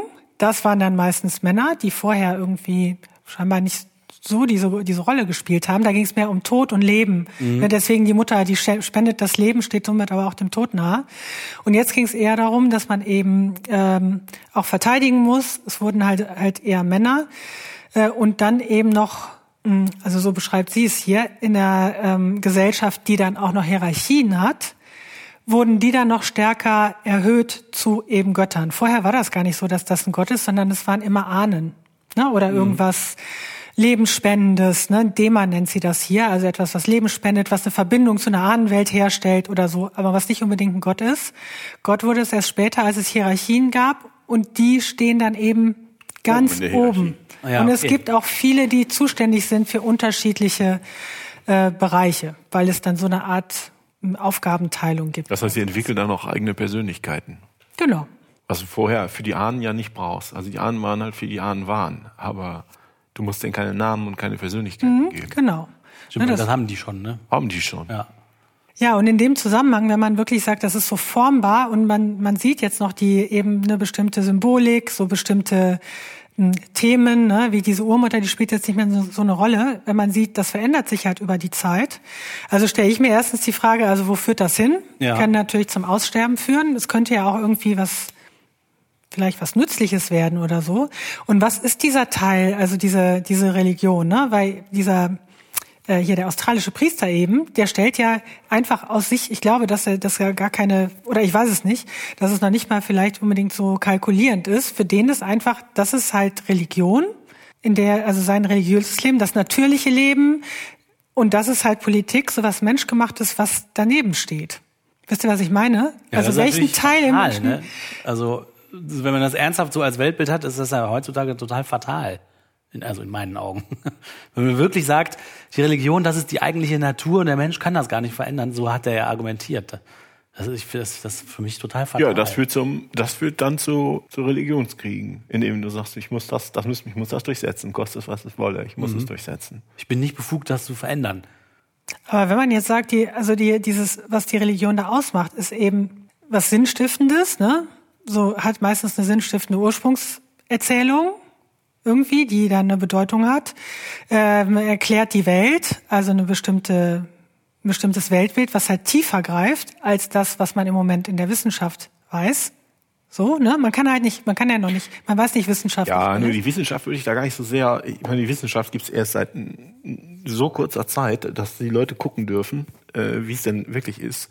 Ähm, das spielt da ja eigentlich keine Rolle in den langen Zeiträumen, von denen du berichtest, sondern das, wie da war die Religion ja einfach immer die beste Erklärung, die es gerade gab. Wenn man überhaupt nichts weiß und du möchtest aber ein Muster sehen, du möchtest aber eine einfache Erklärung haben, weil du meinst, die muss es geben, Ja, aber so ist es ja nicht. Weil zum Beispiel irgendjemand wusste ja nun, dass, dass äh, Sauberkeit, nee, nochmal das Beispiel von Sky Daddy, dass irgendwie Sauberkeit und Seuchen, dass da irgendwie ein Zusammenhang ist. Also da hätte man doch auch einfach sagen können, Leute, wascht euch mal die Hände öfter. Nee, die, nee das Oder ist doch nicht. umgekehrt. Die wissen auch nicht, wie die, die wissen den Zusammenhang nicht. Die wissen nicht, wie der ist. Die haben irgendwas festgestellt. Die haben Koinzidenzen festgestellt. Kriegen aber die Kausalität, wichtige Worte, Kausalität nicht auf die Kette. Also, was ist das, was ist die einfachste Erklärung für mich als Menschen, der immer einfache Erklärungen sucht, weil er überall immer Muster sucht, weil die Evolution will, dass ich immer überall Muster suche? Die Ahnen. Die Ahnen beschützen nicht nur, uns nicht nur vor, vor dem bösen Feind, sondern die Ahnen beschützen uns auch vor Seuchen. Also muss Mhm. ich das machen. Ja, weil man muss ja genau das Richtige dann machen. Also man muss ja, Ja, die anderen sind tot. Die Ja, genau. sind alle tot, die das Falsche machen. Das würde diesem, alle- das würde diesem Evolutionsargument in die Hände spielen. ich dass man würde sagt, immer nur Hygieneregeln die, auch, um echt zu sein, nicht zu viel. Äh, es ist ja nur ein, es ist ja nur, es ist ja nur ein Beispiel. Es ist ja nur ein Beispiel. ja, ja, Beispiel auch nicht so doof, aber- aber da kommt doch eigentlich jeder drauf. Äh, ist nichts Dreckiges oder du stirbst. Wie lange muss man das, bis, wie lange muss man das äh, beobachten, bis das alle wissen? Ja, aber deswegen, aber deswegen finde ich es ja komisch, dass man für solche Sachen die Religion braucht. Also was steht der Religion Nee, die? Religion war die Welterklärung. Die Welt, die Religion war die allumfassende Welterklärung die war halt sehr klein und dann haben sie alles, was sie, was sie für wichtig hielten, daran geschnallt. Das war glaube ich, alles. Also es ist einfach nur die und jetzt was und was ist jetzt die Welterklärung? Das ist doch das Interessante. Also die Frage ist doch gar nicht so sehr, ob die, äh, ob die Religion ausstirbt oder sich zu was äh, völlig harmlosen ändert, finde ich, sondern die interessante Frage, die sich aus den Sachen ergibt, die du da berichtest, ist, dass äh, die Bedürfnisse, die zum Entstehen von Religionen geführt haben, jetzt, wo wir viel mehr wissen über die Welt und die Zusammenhänge, ob diese Bedürfnisse nicht durch was befriedigt werden können, was nicht die Religion ist Genau. sondern durch einen besser funktionierenden Mechanismus. Ja, korrekt. Denn die Mechanismen der Religion funktionieren nicht mehr. Es gibt noch diesen vagen Gruppenzusammenhalt, ja, ja, aber die, die äußeren Wirkmechanismen funktionieren für uns nicht mehr. Dass die Religion, also indem ich da äh, die, die Erdregeln halte, die der Gott will, und indem ich die, äh, die Ahnenschädel da aufstelle oder ein Kreuz verbrenne oder was auch immer, ist ja egal, was es ist, die funktionieren halt nicht mehr. Und das wird für Leute immer durchschaubarer. Und ja, vielleicht die Sachen, die Ja. noch übrig bleiben, Aber das finde ich eine gute Frage, weil das scheint ja offensichtlich nicht unbedingt überall so zu sein. Nee, das Dass ist nicht überall so. Das geht aber darum, das ist, kommt darauf an, wie, das kommt darauf an, ob die Leute, Leute die Welt so sehen, wie die ist. Also wir drei hier, die wir hier sitzen, glauben ja, die Welt ist auf eine bestimmte Art und Weise. Wir wissen nicht genau wie, aber es gibt eine Art, wie die Welt funktioniert. Und je genauer wir die verstehen, desto besser können wir handeln. Stimmt's? Ja, genau, würde ich auch sagen. So, und wenn du jetzt merkst, dass deine Erklärungsversuche nicht, die früher vielleicht Sinn gemacht haben, jetzt plötzlich keinen Sinn mehr ergeben, dann kannst du sie entweder ändern, das ist in der Religion ganz oft schon passiert. Das Christentum von heute hat ja nichts mit dem Christentum von vor 100, 500 Jahren zu tun oder vor 1500 Jahren, dass es erfunden wurde, sondern ja, es passt sich immer weiter an, aber es zieht sich auch immer weiter aus den Welterklärungsversuchen raus. Ja, das stimmt. Weil es merkt, dass es da keine Schnitte mehr hat, ne? Ja, und das ist, was bleibt denn dann überhaupt noch übrig? Ja, ich glaube, was übrig bleibt heute bei den Leuten ist so eine vage Vorstellung davon, wie auch eben diese Leute da bei ZDF geschrieben haben. Die definieren für sich Christentum mit Nächstenliebe. Da ist so ein Gleichheitszeichen dazwischen, weil die nämlich auch nicht mehr wissen, was es sonst eigentlich noch sein soll, das Christentum. Das ist halt Ja, die das ist auch Religion. offensichtlich schwachsinnig. Natürlich, genau, aber ich sage, ja, da bleibt so wenig übrig, dass man sich offensichtlich auf das als das Einzigste zurückzieht. Ja, das äh, ein anderer wichtiger Punkt ist äh, tatsächlich das mit der Angst, ne? Diese existenzielle Angst, äh, dass man sterben muss, dass man leiden muss. Ah ja, stimmt. Ne? Also da kommt das, da kommt die Religion auch noch mal sehr stark ins Spiel. Ja, äh, stimmt. Ja, und das geht auch nicht weg. Aber das ist auch nicht mehr wichtig. Ich meine, ich kann, ich, ich glaube, das ist im, im, im evolutionär ein enormer Vorteil, dass man, also alle Tiere, ne, nicht nur Menschen, Angst vorm Sterben haben, dann machen sie nämlich nichts, was unsinnig und viel zu gefährlich ist. Ob das ein kleiner Hund ist oder eine Hase, weiß ich nicht, ob ein Hase das kann. Oder wir. Wir haben das auch. Müsste man noch mal die wissenschaftlichen Erkenntnisse durchforsten. Meines Wissens wissen das die. Ja, aber Angst Kann man nicht trotzdem. nachweisen. Wenn so eine Katze auf Ja, dem Baum ist und nicht mehr runterkommt, hat die schon Schiss auf ihrem Ast. Ja, die weiß aber nicht, Aber dass sie dann stirbt und ausgelöscht wird. Ja, vielleicht also, das weiß sie nicht, ne? Das weiß sie ver- vermutlich nicht, aber wie dem auch sei. Das ist eine Kleinigkeit. Mhm. Aber was ich noch einen interessanten Punkt finde, der so jetzt da nicht, äh, nicht drin steht, ist ja, dass irgendwie Menschen, also ich glaube, dass das so ist, dass Menschen da Freude dran haben an so, an dieser Mythologie. Mhm. Also, dass sie es irgendwie schöner finden. Das, da, aber das, da muss es ja irgendeinen Grund für geben. Jetzt kann Mhm. man sagen, ja, so ist das normal. Aber da muss es irgendwie ja irgendeinen Grund für geben, dass man, wenn, wenn man, wenn man gesagt bekommt, so jetzt hier, ne, wasch dir die Hände, dann kriegst du diese Krankheit nicht.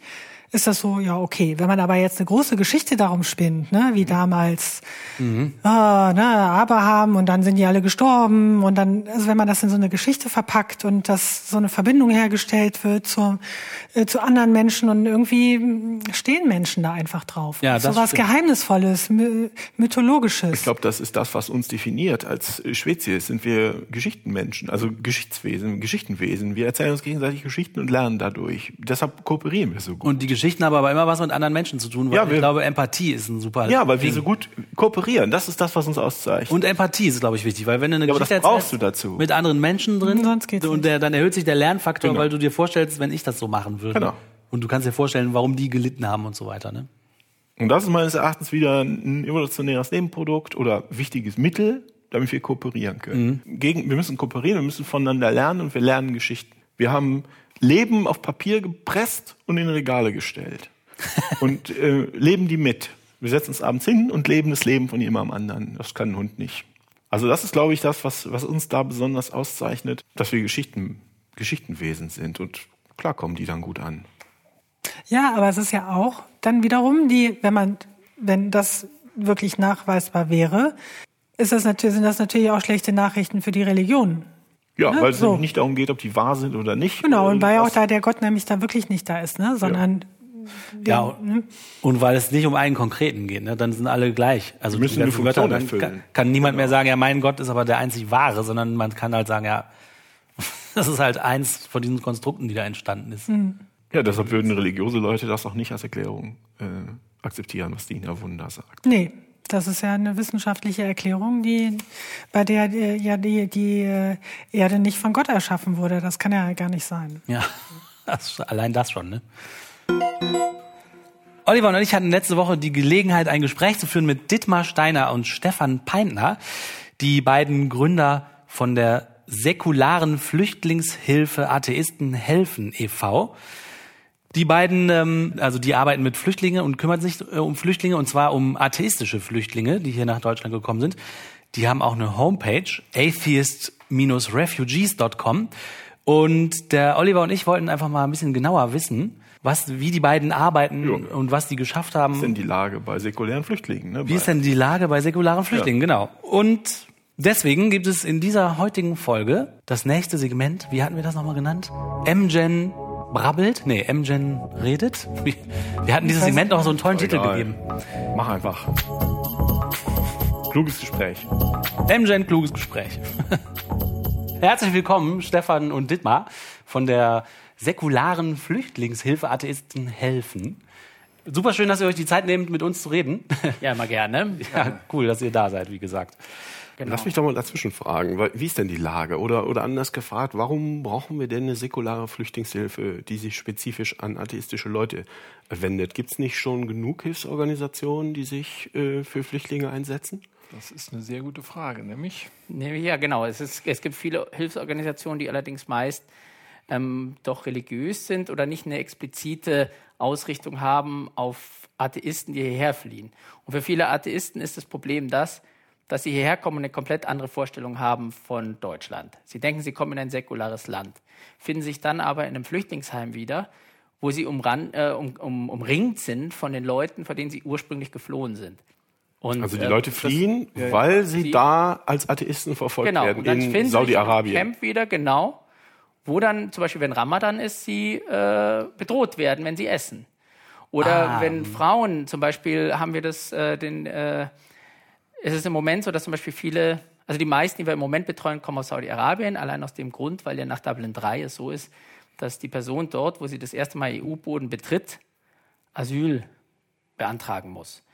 Und die äh, oder kann, aber eigentlich müssen müssen die da. Und dann ähm, ist es so, dass natürlich wer kommt nach Deutschland direkt? Das schaffen fast nur Saudis. Deswegen haben wir relativ viele saudische äh, Asylbewerber hier. Und ähm, wenn die, äh, die werden alle nach Sachsen-Anhalt verfrachtet. Jetzt glaube ich noch irgendwo anders.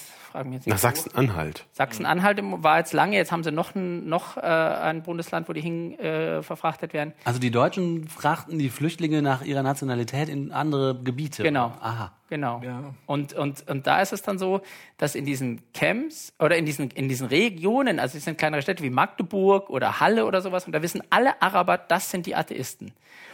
Auch wenn die die gar nicht kennen. Also das ist, äh, das ist ein Spießrutenlaufen von der einen Seite. Genau, und dann äh, haben sie natürlich noch das Problem, dass natürlich noch viele Leute, äh, also sag ich mal, die da wohnen, auch äh, dann den Arabern gegenüber auch nicht wohlgesonnen sind und die sitzen zwischen allen Stühlen Ah. quasi. Und äh, die sind eigentlich sehr geschockt, weil sie nicht Leute haben, wo sie sagen, denen vertrauen sie wirklich. Das sind, ist eine atheistische Flüchtlingshilfe, die wirklich versteht, also quasi unsere Gemeinde. So wie wenn man Christ ist, dann lässt man sich vielleicht lieber von der christlichen Flüchtlingshilfe helfen als von der muslimischen. Also und das sind so Dinge, da haben wir gemerkt, dass es für die Leute ganz wichtig ist, zu sehen, sie sind nicht alleine. Weil die waren, äh, die haben oft psychisch echt Probleme, weil sie sich alleine gefühlt haben in ihrem Heimatland und für die ist es ganz wichtig zu sehen, da gibt es andere wie uns. Ja. Und da springen wir eigentlich rein. Das ist so ein bisschen vergleichbar wie vielleicht in den 80ern in der schwulen Bewegung, wo auch äh, jeder dachte, vielleicht wenn er sein gemerkt hat, ich bin homosexuell, ich bin der Einzige auf der Welt, Ja. weil es kein Netzwerk gab in den 80er, 70ern. Und äh, das ist so ähnlich. Wenn man dann eine Peer Group hat, dann Da einzugreifen, ähm, äh, wie zum Beispiel, also die Athe atheistische Flüchtlingshilfe oder säkulare Flüchtlingshilfe, wie es auch äh, richtig ist, ähm, ist was entsprechendes äh, wie zum Beispiel die Rainbow Refugees ähm, äh, für äh, Homosexuelle dann äh, Ja. eine Anlaufstelle sind. Ne? Also Und- genau, weil man die Probleme, die spezifischen Probleme besser kennt und dann auch besser darauf die einwirken kann. Wahrnehmung halt häufig nicht der Fall ist, weil ich war auch äh, in, in äh, Köln-Nippes in der Flüchtlingshilfe aktiv. Und das alles ist immer sehr, sehr stark kirchenorientiert. Da werden erstmal aus Freundlichkeit die Regale vollgestopft mit Bibeln und Korans. und da geht keiner unserer Klienten hin Ja. braucht aber Hilfe. Und die denken nur, wo bin ich hier? Ne? Die wissen dann nicht, äh, was los ist. Und eben äh, da haben sie wenigstens ein, eine Möglichkeit, wo sie sich hinwenden können, um mit ihren spezifischen Problemen äh, weiterzukommen. Weil sie sind nicht eine ethnische Minderheit, äh, deren Heimat äh, bombardiert wird oder irgendwelche anderen Gründe und schon gar nicht wirtschaftliche Gründe, äh, sondern die haben wirklich ausschließlich das Problem, dass sie sich auf den Weg der Aufklärung begeben haben, der per se ja schon mal äh, sehr schmerzhaft ist, wenn man so eine Erkenntnis gewinnt. Plus, dass dann plötzlich alles um sie herum, das gesamte Land, die Familie, die Gemeinschaft und der Staat dann am Schluss mit Todesstrafe, aber, aber die Todesstrafe fängt schon in der Familie an sozusagen, ähm, sich dem konfront ausgesetzt sehen und natürlich dann Angst haben. Ne? Ja. Und äh, das Zweite ist, Sie werden ja auch beobachtet, die äh, äh, Familien, äh, also der, der Druck innerhalb der Gemeinschaft, der Familie, wenn man nicht richtig mitzieht, äh, fällt das schon auf. Ja, Verdächtig. hört ihr das denn von den Leuten, dass sie also wirklich konkret ähm, in, ja, ich sag mal, Lebensgefahr oder körperlicher Gefahr sind Ja. in, in Saudi-Arabien und in anderen Ländern? Es geht sogar nicht nur so weit. Also Wir haben hier die Wurut Suher, die ja auch, jetzt war ja in der Kulturzeit auch vor zwei Wochen ein Beitrag über Atheisten, da wurde die auch interviewt und hat auch einen großen Beitrag in dem, in dem Bericht gehabt. Die hat das Problem, wenn sie hier spricht, und sie hat hier ihren ersten Vortrag gehabt auf Englisch, extra, weil sie nicht in Arabisch sprechen wollte. Weil, wenn sie hier in Arabisch spricht, ist ihre Familie, zu, äh, die kommt aus Kabbalah, ist dort gefährdet. Jetzt ist es natürlich so gewesen, dass dieser Beitrag sofort mit arabischen Untertiteln dann bei YouTube äh, rund ging. Und, ähm, und natürlich jetzt die Familie in Kabbalah gefährdet ist. Krass. Und Also sie dieser- sind dieser- konkret auch schon bedroht worden. Ne? Genau, die sind auch bedroht worden. Ihr Cousin ist bei dieser äh, schiitischen Miliz und äh, der der hat da große Angst. Ne? Ja. Also das ist äh, und das ist auch bei wir haben ganz viele Saudis. Wir wollten eine Veranstaltung machen über diese Reform von dem, die jetzt in- gerade in Saudi-Arabien stattfinden. Dieser Prinz, der da. Dieser Prinz, der jetzt diese, diese gesamten äh, äh, diese Reformchen da macht, die also nach der Meinung der ganzen Saudis, mit denen wir zu tun haben, nur Kosmetik sind, also nichts Dafür keine wird er aber gefeiert ohne Ende. wird gefeiert ohne Ja, Ende. MBS, Das Äh, Marketing, was das angeht, das Framing Genau, das sitzt. funktioniert. Nur letztendlich ist es so, dass kein einziger von diesen ganzen saudischen Frauen, keine einzige wollte sprechen. Keine einzige wollte auf der Veranstaltung irgendwas sagen, weil das immer eine Rückwirkung hat. Sie haben Angst, dass die saudische äh, äh, ähm, Botschaft hier dann irgendwas veranlasst, um dich jetzt äh, zu deportieren, dass die Familie vorbeikommt, denen irgendwas antut oder dass der Familie zu Hause was passiert. Krass. Also diese, diese Einschüchterung und diese, diese Kultur der, der, der, der, der, äh, der Mundtotmachung reicht bis hier. Und das ist nicht hypothetisch, äh, weil von einer anderen Bekannten, die ich aus anderen Netzwerken kenne, über sie ist etwas nach Saudi-Arabien eingedrungen und ihr Bruder wurde verhaftet und drei Stunden lang verprügelt auf der Polizeiwache. Ist das heftig. Und seither habe ich keinen Kontakt mehr mit ihr. Ist, weil sie will jetzt gar nichts mehr. Sie ist jetzt verschwunden. Also Ja. ist, ähm, das sind ganz konkrete Dinge, die passieren. Ne? Und äh, dass die hier einreisen können, die Saudis, mit einem Touristenvisum. Ne? Der, Also der Bruder schwört, er macht seinen Job, den er zu machen hat, nämlich sie umzubringen, äh, will er fertig machen. Das sitzt, weil die sitzen hier und denken, ich kann jederzeit gefunden werden. Die sind bis an mein Lebensende hinter mir her. Das haben die mir auch so gesagt. Ne? Und ich hatte auch den Fall, ich bin ja viel mit den äh, Camps in Sachsen-Anhalt, telefonisch in Verbindung mit dem Ausländeramt und so weiter. Und ich hatte von einer Campleiterin dort auch äh, gehört, dass tatsächlich mal bei einer, die geflüchtet war, die Familie vorm Zimmer in ihrer Flüchtlingsunterkunft in dem Camp da gestanden ist und gefragt hat, wo die denn jetzt sei. Als Familie aus Saudi-Arabien. Eine Familie aus Saudi-Arabien stand da vor dem Ding. Das hatte ich von einer Campleiterin äh, am Telefon Und wollte Blumen bringen. gehört. Genau, die wollten die unbedingt zurückholen Ja, oder oder, miteinander zurück. Ja, man weiß es halt nicht. Genau. Quatschen oder dieses, keine äh, Ahnung. ja. Also das wird auch bequatscht. Also wir haben auch, äh, dass dann jemand, wenn manchmal ist es auch wirklich für äh, saudische äh, Geflüchtete hart hier. Das ist einfach ein kompletter Kulturwechsel äh, äh, Wechsel und dann hat man alles verloren, die gesamte äh, Familie, alle Freunde, alles ist weg, die Sicherheit ist weg und alles. Viele sind ja sehr gut ausgebildet, haben gute Jobs gehabt und so weiter. Und wenn dann, dann merken, die sind irgendwie schwach, dann kommt sofort die Botschaft und versucht dann die einzuladen und zu sagen, willst du nicht zurück und wir vergeben dir, es wird alles gut und keine Angst und so. Und das sollte man eigentlich dann nicht machen, dass man dann da hingeht. Also die sind da schon, die gucken schon. Aber für die ist es so. Das ist für die, dort ist es hier absolut, also es geht nicht, dass die Tochter hier einfach abgehauen ist und dass sie auch noch, die meisten sagen dann auch, ja, die studieren im Ausland. Weil dass die hier Asyl beantragen, das ist absolute Schande für die Familie. Also die sagen dann immer, die studieren. Ja, okay, um das Gesicht nicht zu verlieren. Genau. Ja. So, Was macht ihr für die Leute? Und Wie könnt ihr denen helfen? Oh, wir machen das äh, erstmal ganz konkret. Also wie gesagt, was, was wirklich das Wichtigste ist, um nochmal darauf zurückzukommen, ist, dass die, die Wohnortauflage, wenn zumindest nicht komplett gestrichen werden kann. Was ist denn eine. Wohnortauflage? Ja, komme ich darauf zurück. Also wir wollen, dass die komplett gestrichen wird oder verändert wird. Und zwar die Wohnortauflage ist, wenn man irgendwo hin äh, äh, verteilt wird in Deutschland, jetzt zum Beispiel eben wie die Saudis nach Sachsen-Anhalt, Mhm. dann besteht eine Wohnortauflage für die nächsten drei Jahre, glaube ich, um dort auch zu bleiben. So lange. Das heißt, du musst da bleiben und kannst nicht Du wegziehen? musst da bleiben.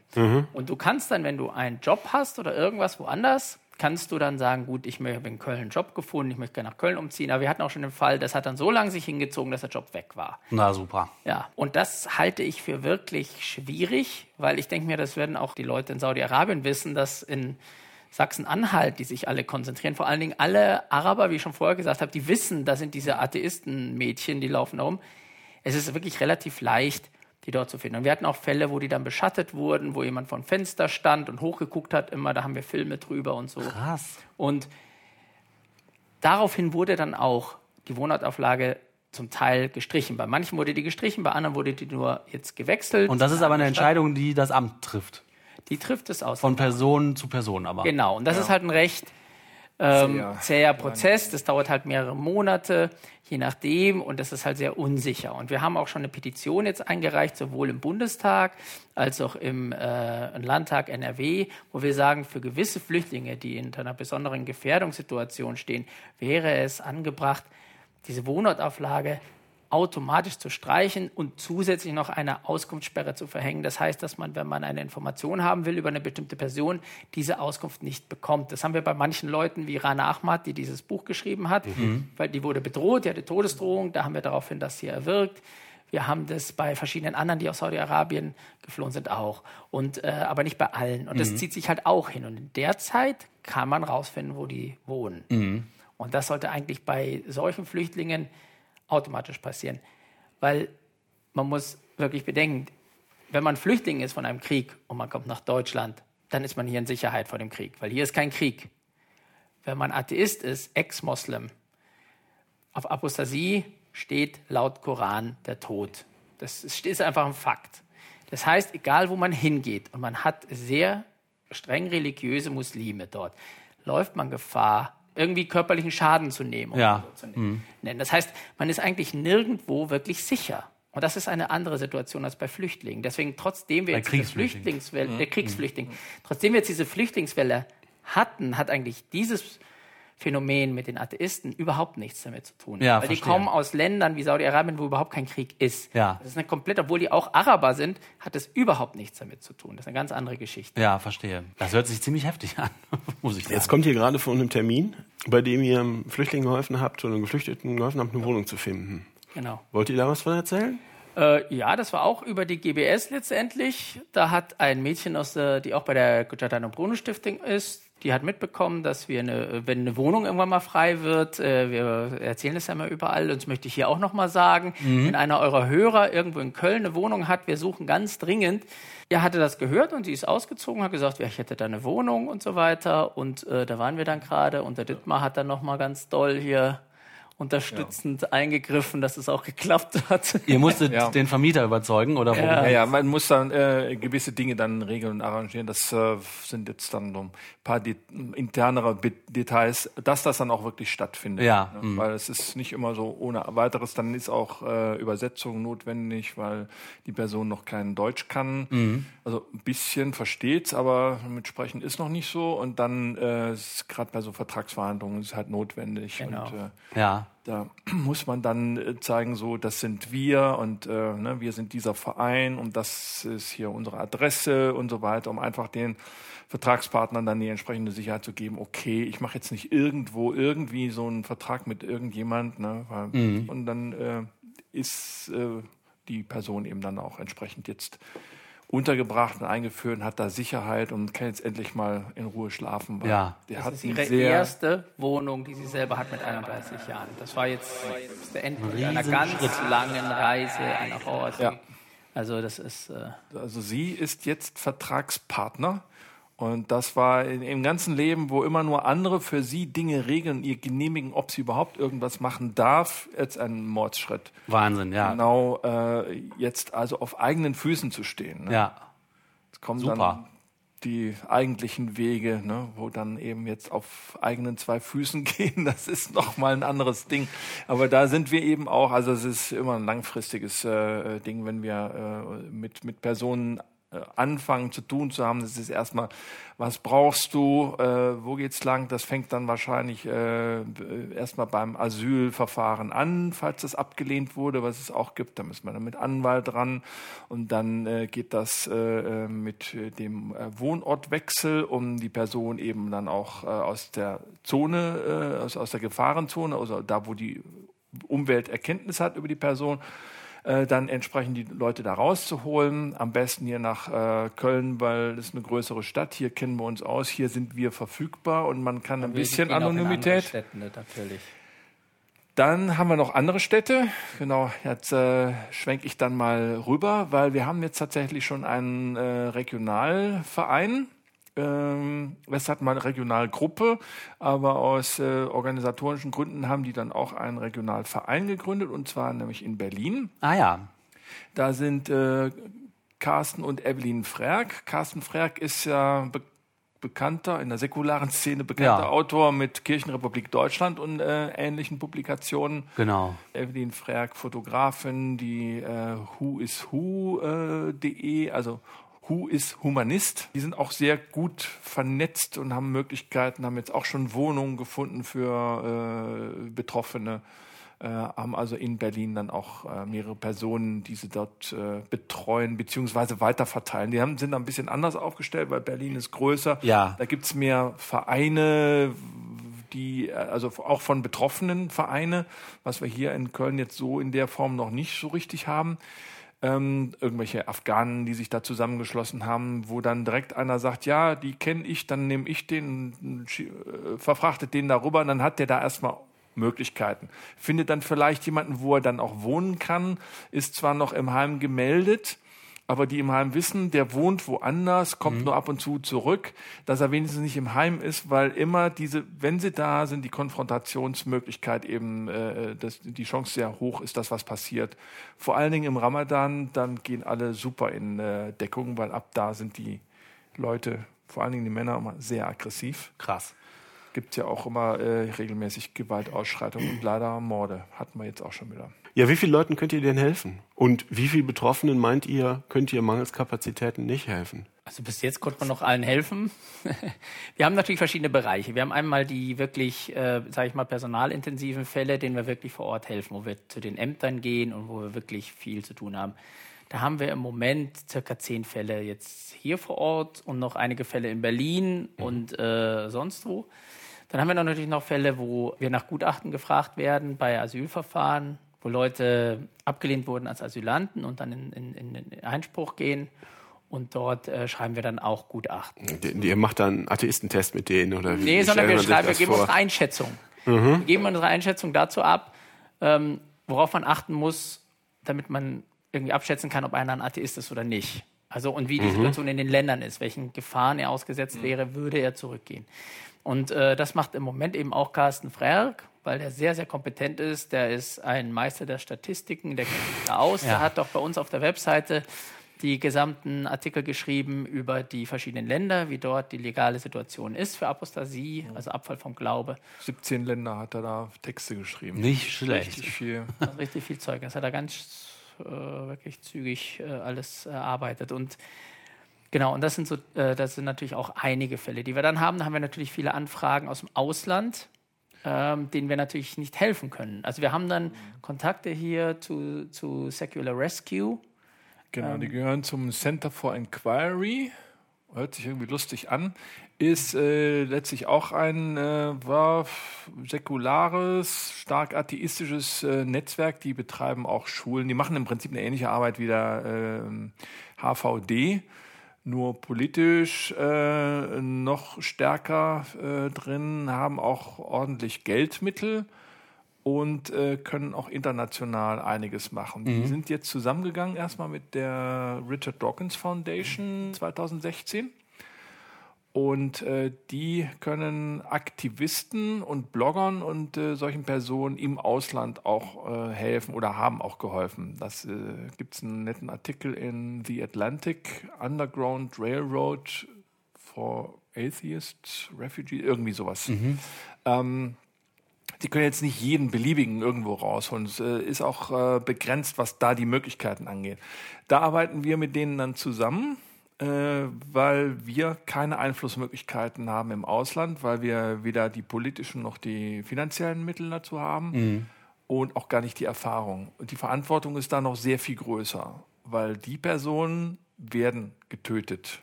Die Blogger in äh, Bangladesch zum Beispiel, da hat es jetzt äh, jede Menge Morde gegeben. Die werden einfach auf offener Straße dann zerhackt mit äh, Macheten und äh, Ähnlichen äh, oder erschossen. Wenn sie vom Gerichtsprozess, den sie jetzt gerade irgendwie so durchgekommen sind, sind sie vor der Tür, baff, erschossen. Und dann kriegt derjenige auch noch hier auf die Schulter geklopft, der es getan hat. Wahnsinn. Ja, Das sind äh, ganz andere Größen. Da bin ich froh, dass wir da nicht drin stecken, Ja. weil man nimmt schon einiges auf sich, wenn man so eine Sache anfängt. Und, ja. Ja, ich kann mir vorstellen, dass ihr viel auch mit nach Hause nehmt von den Sachen dann, ne? die euch so an Schicksalen begegnen. Okay. Ja, das stimmt. ja. Was sind denn äh, eure Ziele, die ihr für den Verein habt? Oder ich frage mal so, wie, wie stark wollt ihr da wachsen?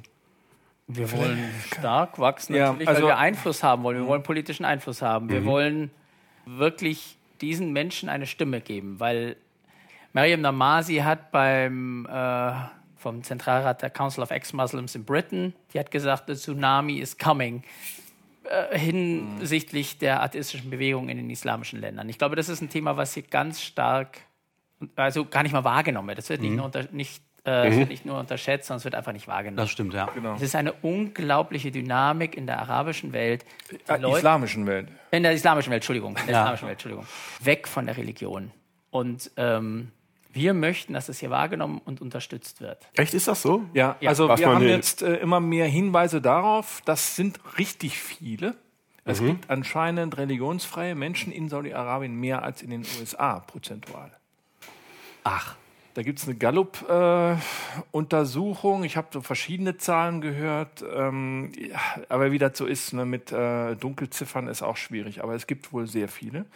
Es findet sehr viel statt in allen Ländern. Hier wird immer nur kommuniziert mit, äh, dass die alle noch stärker, radikaler werden und so Jo. weiter. Es gibt ja auch Konflikte ohne Ende. Die sind auch richtig übel. Aber wir verpassen das, was wahrscheinlich eigentlich passiert.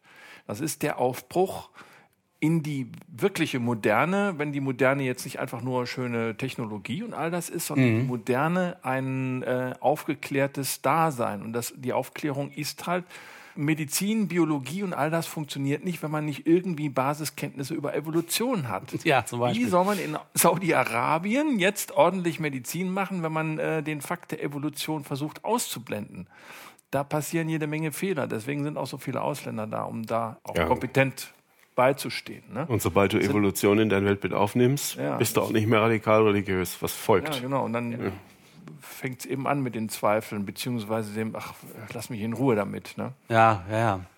Äh, da passiert sehr viel in der islamischen Welt, das wird hier verpasst. Und äh, das andere ist, dass es eben in den äh, Unterkünften und wahrscheinlich auch jede Menge Familien, äh, die hier schon bereits leben, äh, Personen gibt, die sagen, ich halte das nicht mehr aus, ich, ich muss hier weg, die aussteigen wollen, aber irgendwie nicht wissen, wo sie sich hinwenden sollen. So, jetzt sind wir natürlich nicht der super Brand wie Coca-Cola so bekannt, aber äh, wir haben mitbekommen äh, über jetzt die Netzwerke der GBS und äh, HVD und äh, IPCA etc., äh, dass überall irgendwo äh, Personen bereits die Arbeit machen, die wir angefangen haben.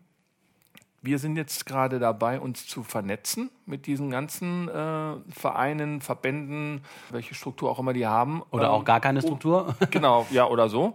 Uns irgendwie mit denen zu vernetzen und dann sozusagen gemeinsam aufzutreten. Ja, super. Kräfte bündeln, ne? Ja, Und Kräfte bündeln, dass wir alle da sind, dass wir erstmal wissen, wie ist die Landschaft, weil wir hören von überall, boah, die haben hier ganz viele, da haben noch, noch ein paar und so weiter. Das muss ja nicht alles jetzt direkt äh, bei uns äh, eintrudeln, weil wir können, so, wir haben einen ganz schmalen äh, Türschlitz, wo wir durchgucken können, aber andere Leute haben andere Türschlitze und sehen andere Sachen und da sind viel, viel mehr. Und darüber können wir dann eben auch den politischen Druck aufbauen, dass zum Beispiel diese äh, Wahrnehmung, es sind nicht einfach ethnische Minderheiten, sondern es sind Leute, die genau deswegen, wo sie eine Idee entwickelt haben, genau deswegen sich aufmachen mussten. Weil wenn man auf eine Idee kommt, äh, dann kann man das ja auch irgendwie nicht so richtig verheimlichen. Und das allein ist schon meistens äh, der Anfang, dass die sagen, ich muss hier raus, ich muss hier raus. Das Ja. äh, geht nicht. Aber was auch noch ein wichtiger Punkt ist, ist, dass man hier intern in Deutschland die Debatte verändert. Weil im Moment ist es so, dass wenn man bis dato was gegen den Islam gesagt hat, wurde einem schnell die mit der Islamophobie-Keule eins übergezogen und so weiter. Man hat das Thema ein bisschen den Rechten überlassen.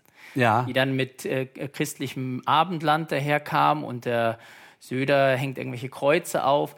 Ich finde, diese gesamte Debatte um den Islam ist sehr wenig äh, zielführend und wird instrumentalisiert von irgendwelchen Gruppen, die plötzlich, ich meine, irgendwelche Identitären liefen beim Weltfrauentag in Berlin und so weiter. Also das Ja. ist alles sehr komisch durcheinander im Ja. Moment und sehr wenig, also sachlich. Und was wir wirklich möchten, ist, dass man nicht darum redet, was sind hier die deutschen Werte, die wir verteidigen müssen. Wir verteidigen ganz klar die internationalen Menschenrechte, die jeder Mensch auf dieser Erde unserer Meinung nach verdient.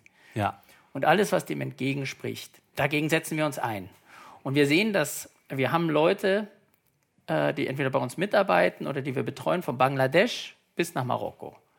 Und die Problematik, Bangladesch hat eine ganz andere Kultur als Marokko oder Saudi-Arabien oder sonst was. Ja, klar. Die Probleme sind aber immer dieselben. Und es lässt sich ganz, ganz viel auf die Religion zurückführen. Ich will nicht sagen, das ist der einzige äh, Grund für alle Misere, aber ich glaube, es ist ein ganz, ganz wichtiger Grund. Und äh, ich denke, das ist auch ein wichtiger Grund, warum hier immer mehr Rechte plötzlich äh, äh, Stimmen gewinnen. Und wenn wir nicht bald anfangen, und da möchten wir wirklich Einfluss drauf nehmen, dass die wirkliche Mitte der Gesellschaft eine vernünftige Diskussion führt. Und die Werte, äh, nämlich die Werte der Freiheit, der Gleichberechtigung und der individuellen Selbstverwirklichung hier verteidigen, die humanistischen Werte äh, gegen solche Ideologien wie den Islam, dann äh, äh, weiß ich nicht, wohin das führen soll. Dann haben wir entweder irgendwelche Leute, äh, irgendwelche Orbans und irgendwelche Trumps auf der einen Seite, oder wir haben plötzlich irgendwelche Parallelgesellschaften, die durch äh, selbst äh, falsch verstandener Toleranz hier entstehen, die nichts mit dem zu tun haben, was wir unter einem freiheitlichen System verstehen. Und äh, da möchten wir einfach eine Stimme sein in der Öffentlichkeit, die anders ist als alles, was wir bisher hören. Und wie wir natürlich finden, äh, endlich mal äh, Das das, lauter das werden. ganz große Ziel, worum es eigentlich geht. Ja. Das ist der Kern der ganzen Geschichte. Leute, wir müssen die Dinge mal richtig betrachten, was ist.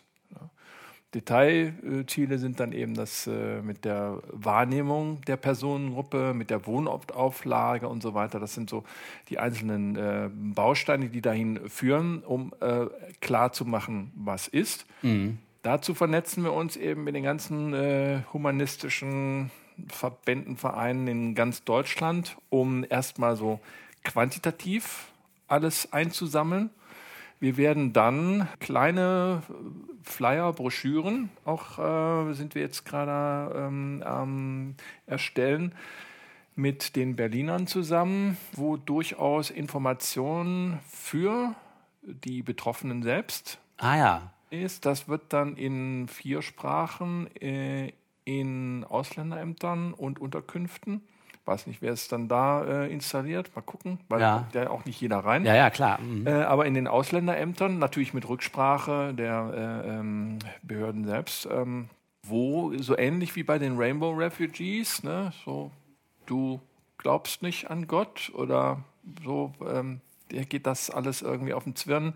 Du bist nicht allein. So, und dann da anzufangen, so, äh, du darfst das, das ist okay. Ja. Und wenn du Hilfe brauchst, dann kannst du dich auch da oder dorthin wenden. Das wollte ich nämlich auch gerade fragen. Wie kommen denn die Leute an euch oder kommt ihr zu denen? In dem Fall würden wir sie jetzt dann, das ist jetzt sozusagen das äh, Experiment, dass wir auf die Leute zugehen. Ja. Das haben wir bislang noch gar nicht gemacht, Ja. weil bislang sind wir erstmal überrollt worden. Wir sind Ja. aber dann auch zu wenige. Wenn jetzt aber noch mehr kommen, brauchen wir mehr. Ähm, das heißt, wir brauchen dann die anderen humanistischen äh, Vereine, Verbände, die bereits diese Arbeit irgendwo implizit ja machen und gehen mit denen zusammen, um das gemeinsam dann äh, eben aufzufangen und auch zu verteilen durch Kommunikation zu sagen, hör mal, ähm, der, ich habe von dem gehört, der ist aber bei dir in der Region und so weiter. Das, diese Vernetzung, das ist sehr, sehr hilfreich. Ja.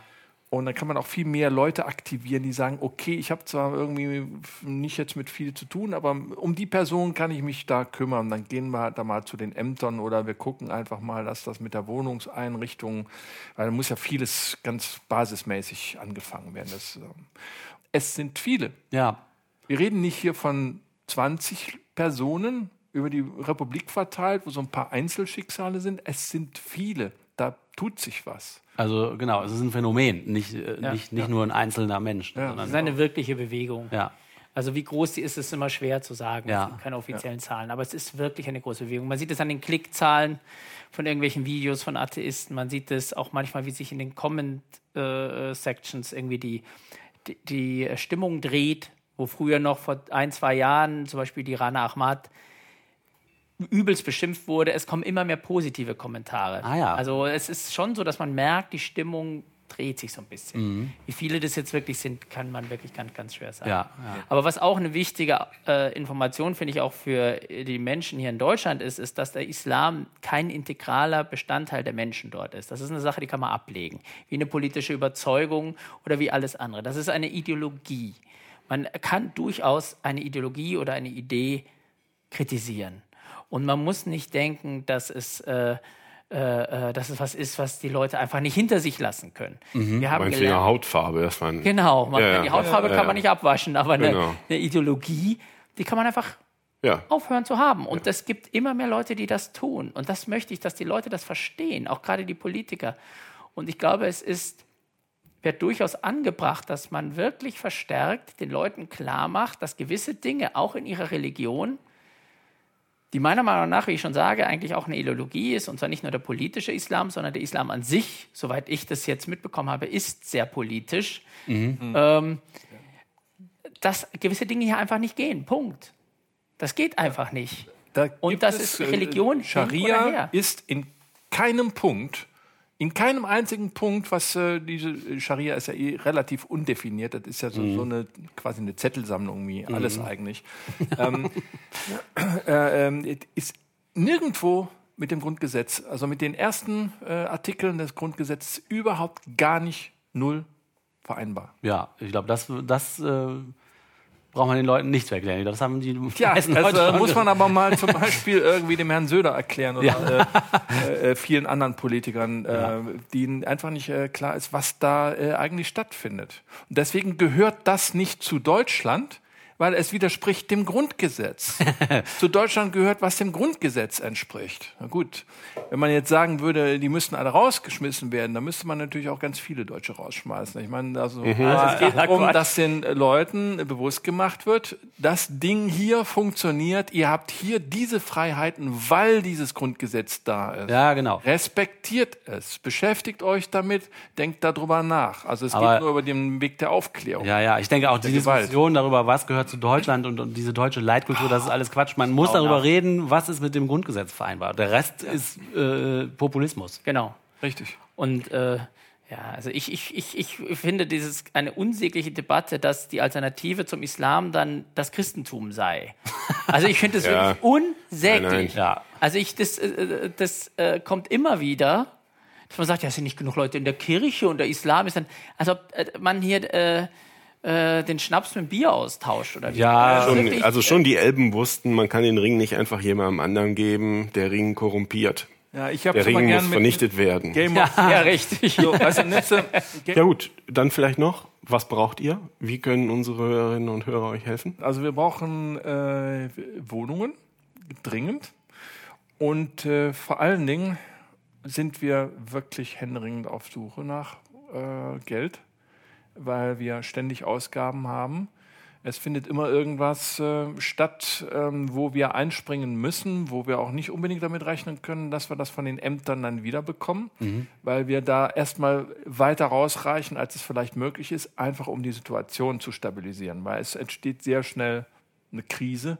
Also wir hatten zum Beispiel vor zwei Tagen überraschend dann für mehrere eine Wohnung bekommen.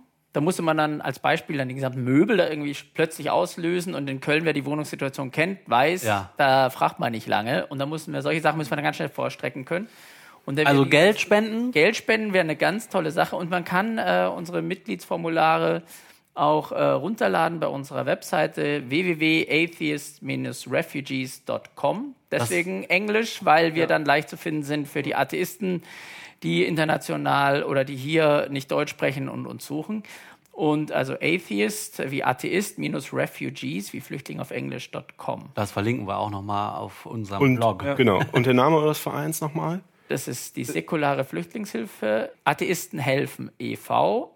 Atheist Refugees. englische Name ist noch mit drin, damit auch, äh, oder das Atheisten helfen, Atheist, das ist alles mit drin, damit es tatsächlich auf Google gefunden wird. Suchmaschine. Clever. Freundlich. Vor allen Dingen, ja, weil äh, die können ja meistens äh, ein bisschen Englisch, dass sie wenigstens da was finden. Ja, weil klar. uns wurde gesagt, dass sie da nichts gefunden haben. Unter säkular, versuch mal, wenn du eine Ja, mit- auch mit Umlaut hast. und so, Ja, klar. genau. Ja, das das geht nicht. nicht. Ja, also ähm, Und kann man bei euch auch ganz konkret mitmachen? Würdet ihr euch freuen, wenn Leute auf euch zukommen, die Taten, nicht nur Geld, sondern auch Taten Natürlich. folgen lassen wollen? Natürlich. wir haben über ganz Deutschland jetzt schon ähm, Helfer.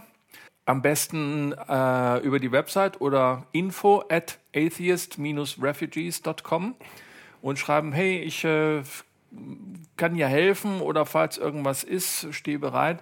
Ähm, die Leute haben alle geschrieben und äh, ich sag ja, super und ähm, jetzt äh, wissen wir, dass es euch gibt. Ne? Bei dir konkret gibt's jetzt gerade noch nichts zu tun, aber dann plötzlich ein paar Tage, ein paar Monate später kommt eine E-Mail an alle, "Uah, wir brauchen irgendwie ein Smartphone, da hat jemand sein Smartphone äh, ist ihm geklaut worden oder solche Sachen und schwupps, äh, dann kommt plötzlich irgendwas. Irgendwo findet immer irgendwas statt. Ja. Dass dann plötzlich äh, jeder äh, äh, noch mit dabei ist. Also wenn man sich einmal gemeldet hat, ein Jahr lang nichts hört, heißt das nichts, dass äh, es stattfindet. Ja, super. Sondern ihr Plötzlich seid dann kommen wir wie der Schläfer. aus der Springdose. genau, der, der Springatheist. Springatheist. Ja, ich würde sagen, wir beenden das Gespräch. Wir danken euch nochmal ganz herzlich, dass ihr hier euch die Zeit genommen habt und das Projekt vorstellt. Und ich persönlich wünsche euch ganz viel Erfolg und dass ihr bekannter werdet und dass das noch weiter richtig abgeht bei euch. Ja, vielen Vielen Dank. Dank euch. Ja, Ja, danke. Einladung, weil wir erzählen gerne darüber. Ja, wunderbar. Ja, das war unser Gespräch mit Dittmar und Stefan. Ich sag nochmal die Internetadresse atheist-refugees.com. Wer von euch, liebe Hörerinnen und Hörern, Lust hat, da mitzumachen oder mehr zu erfahren, geht auf die Internetseite, schreibt denen eine E-Mail oder spendet denen. Ich glaube, das ist ein sehr cooles Projekt und ich glaube, dass ähm, das tatsächlich sich auch vergrößern wird, weil das Problem, glaube ich, uns noch eine Weile beschäftigen wird. Ja, ist ganz interessant. Ne? Alle reden darüber, dass muslimische Flüchtlinge kommen und was, was daraus folgt, dass die jetzt dem Islam angehören und äh, die äh, über die atheistischen Flüchtlinge aus den Ländern Hört gar nichts.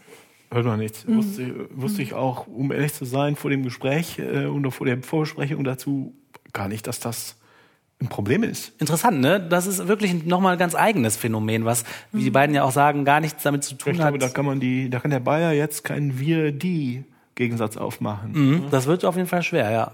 Ja, und auch interessant ist die, ähm, finde ich, die, äh, die Idee, dass es wird ja immer gesagt, der Islam muss sich reformieren, sonst dürft ihr nicht an den Tisch. Ihr müsst euch reformieren, ihr müsst euch reformieren. Aber was Sie jetzt sagen, gibt es ja offensichtlich oder vielleicht eine Bewegung, dass die einfach wegminorisiert werden in den islamischen Ländern. Das wäre ja auch hochinteressant. Also so wie die das darstellen, ähm, ich habe das zumindest so verstanden, dass in den islamischen Ländern äh, die Bewegung entstanden ist, dass immer mehr Leute von dieser Religion Abstand nehmen. Ne? Das finde ich hochinteressant. Ähnlich wie hier halt, ne? Minorisiert heißt das dann, ja. Ah ja, Genau wie hier. ja. Ähnlich wie hier. Also es ist vielleicht ein ähnliches, ähnliches Phänomen, ne? Mehr Aufklärung, mehr Bildung, weniger Angst vorm Tod, äh, weniger Religion. Aber ich finde es auch gut, dass Sie nochmal gesagt haben, dieses, das gehört halt nicht zu den Menschen. Also, weil man das wirklich, viele denken das halt tatsächlich, ne, dass das äh, überhaupt undenkbar ist, dass jemand, der ein Muslim ist und äh, eben meinetwegen aus Saudi-Arabien kommt, dass der jemals von diesem Glauben ablässt, weil das so vermischt ist mit seiner Person. Ja. Und darauf nochmal hinzuweisen, dass das natürlich Quatsch ist, äh, so wie ein Italiener auch vom katholischen La- Glauben ablassen kann. Ja, oder Ja. ein Kommunist vom Kommunismus. Ja, oder Das ist halt Weiß eine ich nicht. Ideologie, ja, das stimmt schon. ja, ja also dass, dass einem das nochmal so, dass das nochmal so klar gesagt wird, finde ich schon sehr wichtig. Finde ich auch gut. Den Ansatz auch einfach mal Sachen auseinander zu dividieren und objektiv darüber zu reden, das finde ich auch einen sehr guten Ansatz. Die Phänomene so zu betrachten, wie, möglichst wie sie sind und nicht, wie man die gerne in seiner eigenen Ideologie sehen würde, sondern zu gucken, ja, es sind ganz andere Leute, es sind ganz andere Gründe, es sind dadurch andere Probleme. Einfach mal ein bisschen analytisch auch auf die Sache zu gucken. Mir hat das auch sehr gefallen. Super. So, wir müssen müssen jetzt losgehen. Ihr müsst die Kommentare alleine kommentieren. Hörer beschimpfen Podcaster. Kaster, Kaster, Kaster. Kommentare, Kommentare, kommentieren, kommentieren. Es hat uns eine E-Mail erreicht Nein! von einem Hörer namens Brady. Obwohl, vielleicht ist es auch eine Hörerin. Ich weiß nicht, was das für ein Vorname ist. Auf jeden Fall schreibt Brady, Hallo ihr Ungläubigen, ich bin gerade bei der Suche nach Rationalisten auf eine lustige Webseite gestoßen, www.profetia.org. Keine Ahnung, ob ihr die schon kennt, aber das ist mal ein hübsches Beispiel für echt verstrahlte Christen. Also wenn ich vielleicht mal eine Lücke zu füllen habt bei einer Folge, könnte euch das ja eventuell helfen. Ansonsten, macht einfach weiter so, beste Grüße Brady. Ja, vielen Dank für den Hinweis, Brady. Prophetia.org habe ich mir angeguckt. Das sieht optisch fast aus wie die Wikipedia. Aber inhaltlich ist es wirkliches lustiges Geschwurbel. Also Ist es schön? es ist äh, sehr, sehr esoterisch. Es ist so Christentum und Esoterik alles in einem Ding. Und äh, den ersten Satz, der ganz oben auf der Seite steht, fand ich besonders schön, nämlich Die Prophetia ist eine Wiki, die Offenbarungswissen aus höheren geistigen Quellen transportiert und nicht weltliches Unwissen. so, und das sagt ja schon alles. Das finde ich. Sie baut auf Fels, nicht auf Sand. Ja, das, der Rest ist Details. Der erste. Satz setzt schon den Tonus. so. Zu unserer letzten Folge haben uns verschiedene Kommentare erreicht. Das äh, fanden wir sehr spannend. Ich habe jetzt mal rausgegriffen, Don Gamillo schreibt, Ich möchte den Podcast nicht pauschal abwerten, aber wenn man schon weiß, das ist alles nur bedenklich, das ist schon etwas anderes wie ein Gottesdienst. also lieber Don Gamillo, wenn du den Podcast noch nie gehört hast, wie kannst du dann sagen, der ist sehr bedenklich? Also ist ja schön, dass du dich mit unseren Themen beschäftigst und äh, kommentiere auch herzlich willkommen immer weiter bei uns. Aber meinst du, unser, Oliver, ist unser Podcast nur alles, das ist alles nur bedenklich? Ja, bedenklich im Wortsinne ist es vielleicht, im besten Fall. Aber äh, nee, das ist halt ein ziemlich verstecktes und wahrscheinlich noch nicht mal böse gemeintes Ad hominem. Ne? Ihr seid's, deshalb kann's nichts taugen. Die Frage ist doch eher, warum er sich bemüßigt fühlt, runterzuschreiben, dass er das auf keinen Fall hören würde. Aber ist doch egal. Ja. Dann Föhn23 schreibt uns, Hi, ich bin's. und da habe ich mir gedacht, ja, das habe ich mir ja schon fast gedacht. so, aber gut. Das mit dem Föhn ist ein uralter Insiderwitz, den heute keiner mehr kapiert, nicht mal mehr ich, und ich benutze das ab und zu als Nick. Und wird ausgesprochen wie Föhn eben, also alles korrekt. Na wunderbar, dann sind wir ja zufrieden, dass wir dir nicht Unrecht getan haben mit Föhn. Wir hatten in, dem, in der letzten Folge ja darüber philosophiert, äh, wie das ist, also über diese Theodizee-Geschichte. Und ähm, ob es sein kann, dass ein Wesen gleichzeitig allmächtig, allwissend und allgütig ist. Und wir waren ja der Meinung, dass man da sofort in logische Schwierigkeiten gerät. Und dann kam ein Hinweis von der Hörerin oder dem Hörer Lusch, den fand ich ganz interessant. Und zwar geht's da ein bisschen in eine etwas andere Richtung, die ich, das ist auch ein kleines Gedankendingsbums, was, wo ich noch nicht drauf gekommen war. Und zwar schreibt er, Und ich denke, auch Christen gehen davon aus, dass die Allmacht ihres Gottes durch die Logik begrenzt wird. Ansonsten würde sich doch auch das ganze Theodizee-Problem gar nicht erst stellen, denn ein nicht der Logik unterworfener Gott könnte zum Beispiel böse und trotzdem allgütig oder unfähig und trotzdem allmächtig sein. Nee, Und- das ergibt keinen Sinn. nee, ergibt das keinen Sinn, wenn der Gott nicht der Logik unterworfen ist. Ja, wo kommt denn dann die Logik her? Also entweder Gott ist der Logik unterworfen oder Gott ist nicht der Logik. Aber Gott ist ja auch nicht dem Wind unterworfen Wenn und er- hat sie geschaffen, hat ihn geschaffen. Wenn er Gott der Logik unterworfen ist, äh, dann ist er nicht allmächtig. Wieso, wenn er die erschaffen, also wenn, ja genau, ja, okay, aber wenn er sie einfach nur erschaffen hat, aber ihr nicht unterworfen ist, so wie Wind und Ja, dann Wellen, ist das nein. Der, was er sagt, ist doch, mh, Gott konnte mit dem Weihnachtstsunami, konnte den Weihnachtstsunami nicht vermeiden oder was auch immer für ein Beispiel man sich nimmt. Es geht ja darum, der allmächtige, all, allgütige Schöpfer des Universums wird behauptet. So, wir haben als Beispiel den Weihnachtstsunami genommen, als große Naturkatastrophe. Man kann auch irgendwas anderes natürlich vorkommendes Übles nehmen. So, und ich, jetzt ist die Argumentation, ja, wenn ich das richtig verstehe, Lusch, äh, korrigiere mich, wenn ich das falsch sage, ja, der Gott konnte nicht anders, der musste den Weihnachtstsunami zulassen, denn er ist ja der Logik unterworfen. Der Gott. genau. So, jetzt ist Folgendes möglich. Entweder der Gott hat die Logik geschaffen oder der Gott hat die Logik nicht geschaffen. Und der, entweder der Gott hat, ist der Logik unterworfen oder der, der Gott ist der Logik nicht unterworfen. Genau. Wenn der allwissende Gott die Logik nicht geschaffen hat und muss sich trotzdem daran halten, dann ist er nicht allmächtig. Ja, Wenn der allmächtige Gott die Logik nicht geschaffen hat und muss sich nicht dran halten, welche deutlich allmächtigere Instanz hat dann die Logik geschaffen? ja, aha, genau. Das funktioniert auch nicht. Dritte Möglichkeit ist, er hat die Logik geschaffen und er muss sich dran halten. Da ist er wieder nicht allmächtig, Genau. weil er steht ja außerhalb der Welt. Genau. Oder er hat die Logik geschaffen und er muss sich nicht dran halten. Dann ist die, brauchen, haben wir nichts Unerklärtes, was die Logik geschaffen haben muss. Und die Allmacht wird nicht eingeschränkt. Ja, So, wenn ich einen allmächtigen Schöpfer des Universums beschließe, muss er die Logik geschaffen haben. Wenn mir irgendjemand erklären kann, was Logik ist, aber das wäre eine ganz andere äh, Diskussion. Ja. Und er muss sich nicht dran halten. Ich kann mir das nicht anders vorstellen. Ich glaube, die anderen Götterbilder sind nicht, was die, was die Christen glauben. genau. Also weil genau. du die Allmacht einstellst. Darüber hatten wir beim letzten Mal auch gesprochen. Du ähm, die die minimale Definition ist von von dem von dem äh, Christengott ist der allmächtige, allgütige Schöpfer des Universums. Und ähm, warum gibt es so viel Übel in die Welt? In der Welt ist die Frage der Theodizee und alles, was du machen kannst, um um die den Gott doch, zu rechtfertigen, ist die einzelnen ähm, Eigenschaften, die wir eben aufgezählt haben, einzeln zu negieren. Und was er ja macht, ist, er negiert ja Allmacht. Ja, Das ist, ganz, ist, ein, ist ein klassischer Auswegsversuch. Das ist genau das, was, äh, was die anderen beim letzten Mal auch gemacht haben. Also die Frage ist echt, ne? ich glaube nicht, dass das ein, äh, dass das ein Apologieversuch ist. Nee. Er fällt, halt in die, oder sie fällt halt in die Apologiefalle und fängt an, die Eigenschaften zu negieren. genau. Und das ist dann das Einzige, was sie machen können. Genau, die Eigenschaften zu negieren oder die äh, so ähm, zu deuten, dass es dann keinen Sinn mehr macht, diesen Gott als Gott von irgendeiner Religion zu erheben. Also er schreibt dann noch ein paar Absätze weiter unten. Ein absolut allmächtiger Gott kann sämtliche Eigenschaften gleichzeitig haben und trotzdem nicht haben, und alles gleichzeitig tun und trotzdem nicht tun. Ein solches Wesen wäre zu abstrakt, um das Ziel einer Anbetung oder auch nur das Thema einer Diskussion zu sein. Und ich glaube, das, das stimmt natürlich. Wenn man sagt, Ja, ja, ist ja auch so. der Gott ist alles und nichts gleichzeitig, in dem Moment kannst du nicht mehr drüber reden, weil dann hast du ja eigentlich praktisch nichts gesagt. Ja, das macht da keinen Sinn. Genau. Also die Behauptung ergibt da keinen Sinn. Und Ja. genau, das, das Wesen wird zu abstrakt. Das Wesen passt, passt einfach nicht Ja. in, die, in die rationelle. Über sowas braucht man nicht zu reden. Auch Bernd Kammermeier scheint äh, Von unseren lahmen Witzen angesteckt zu sein. ja, de- der Form des Humors nicht ganz abgeneigt zu sein, die wir Meine in der letzten Güte. Folge. Und ähm, der hat da einen ganz tollen Vorschlag gemacht.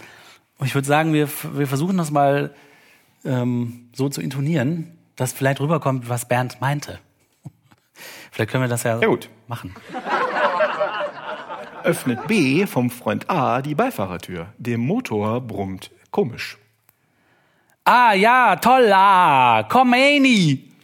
Oh Gott, habe ich in meinem Ohr Mohn? Nö, da rappeln Sunniten, der Trabi Islam. Kriegst ihn hin, du? Logo, alles in Buddha. Danke, Bernd, für Danke, deinen Bernd. konstruktiven Beitrag. Und damit sind wir auch schon am Ende der Folge angelangt und wählen den Piepvogel des Monats aus. Weil die Martina schon früher gehen musste. Heimlich. Heimlich schon früher gehen musste, müssen wir jetzt öffentlich zu zweit Piepvögel sammeln. Und meiner steht felsenfest, ist das Verhalten der katholischen Kirche in Australien, die sich weigern will, beschlossenes Gesetz zu ignorieren, damit sie weiter die institutionalisierte Unterdrückung und Missbrauch von Kindern praktizieren können. Das geht nicht in meinen Kopf. Ja, mh. ich glaube nicht, dass sie das machen, damit sie das weitermachen können, aber die wollen auf jeden Fall ihre internen Machtstrukturen oder Machtmittel behalten und denen ist es egal, ob deswegen andere zu Schaden kommen. Ja. Zumindest das. Ja, nee, das ist eindeutig auch mein, äh, mein Piepvogel. Und, und nur die Bemerkung, ne? ähm, es gibt keinen Anlass zu glauben, dass das in Australien ein Sonderfall war. Dass hier ein hoher einstelliger Prozentsatz der, der Priester ähm, pädokriminell ist und dass zigtausende von Kindern in einem relativ kleinen Land, Ja. also groß ist es, aber wo, wo die Bevölkerung erst in den letzten Jahrzehnten so angewachsen ist und dass ein relativ großer Prozentsatz von Kindern äh, vergewaltigt worden ist. Es gibt keinen, keinen Grund zu glauben, dass das ein Sonderfall ist und dass das hier anders ist. In Australien hat der Staat eine neutrale Untersuchungskommission eingesetzt, die das untersucht hat. In Deutschland ist das nicht so. Und mit diesem Skandal verabschieden wir uns von euch, liebe Hörerinnen und Hörer. Wie immer rufen wir euch auch wieder dazu auf, eure Kommentare in die Unterdingsterbumsterbar auf unserem Blog zu schreiben. Man glaubt es nicht.wordpress.com oder eine E-Mail zu schicken oder auch zwei E-Mails zu schicken oder drei an mgenblog.gmx.de. Oder wenn ihr Lust habt, geht zu iTunes und gebt uns ganz viele Sternchen und schreibt eine schöne Bewertung für uns, damit der Podcast weiter nach oben poppt. Wir freuen uns drauf, von euch zu hören, von euch zu lesen und sagen Danke fürs Zuhören und bis zum nächsten Mal. Tschüss. Tschüss.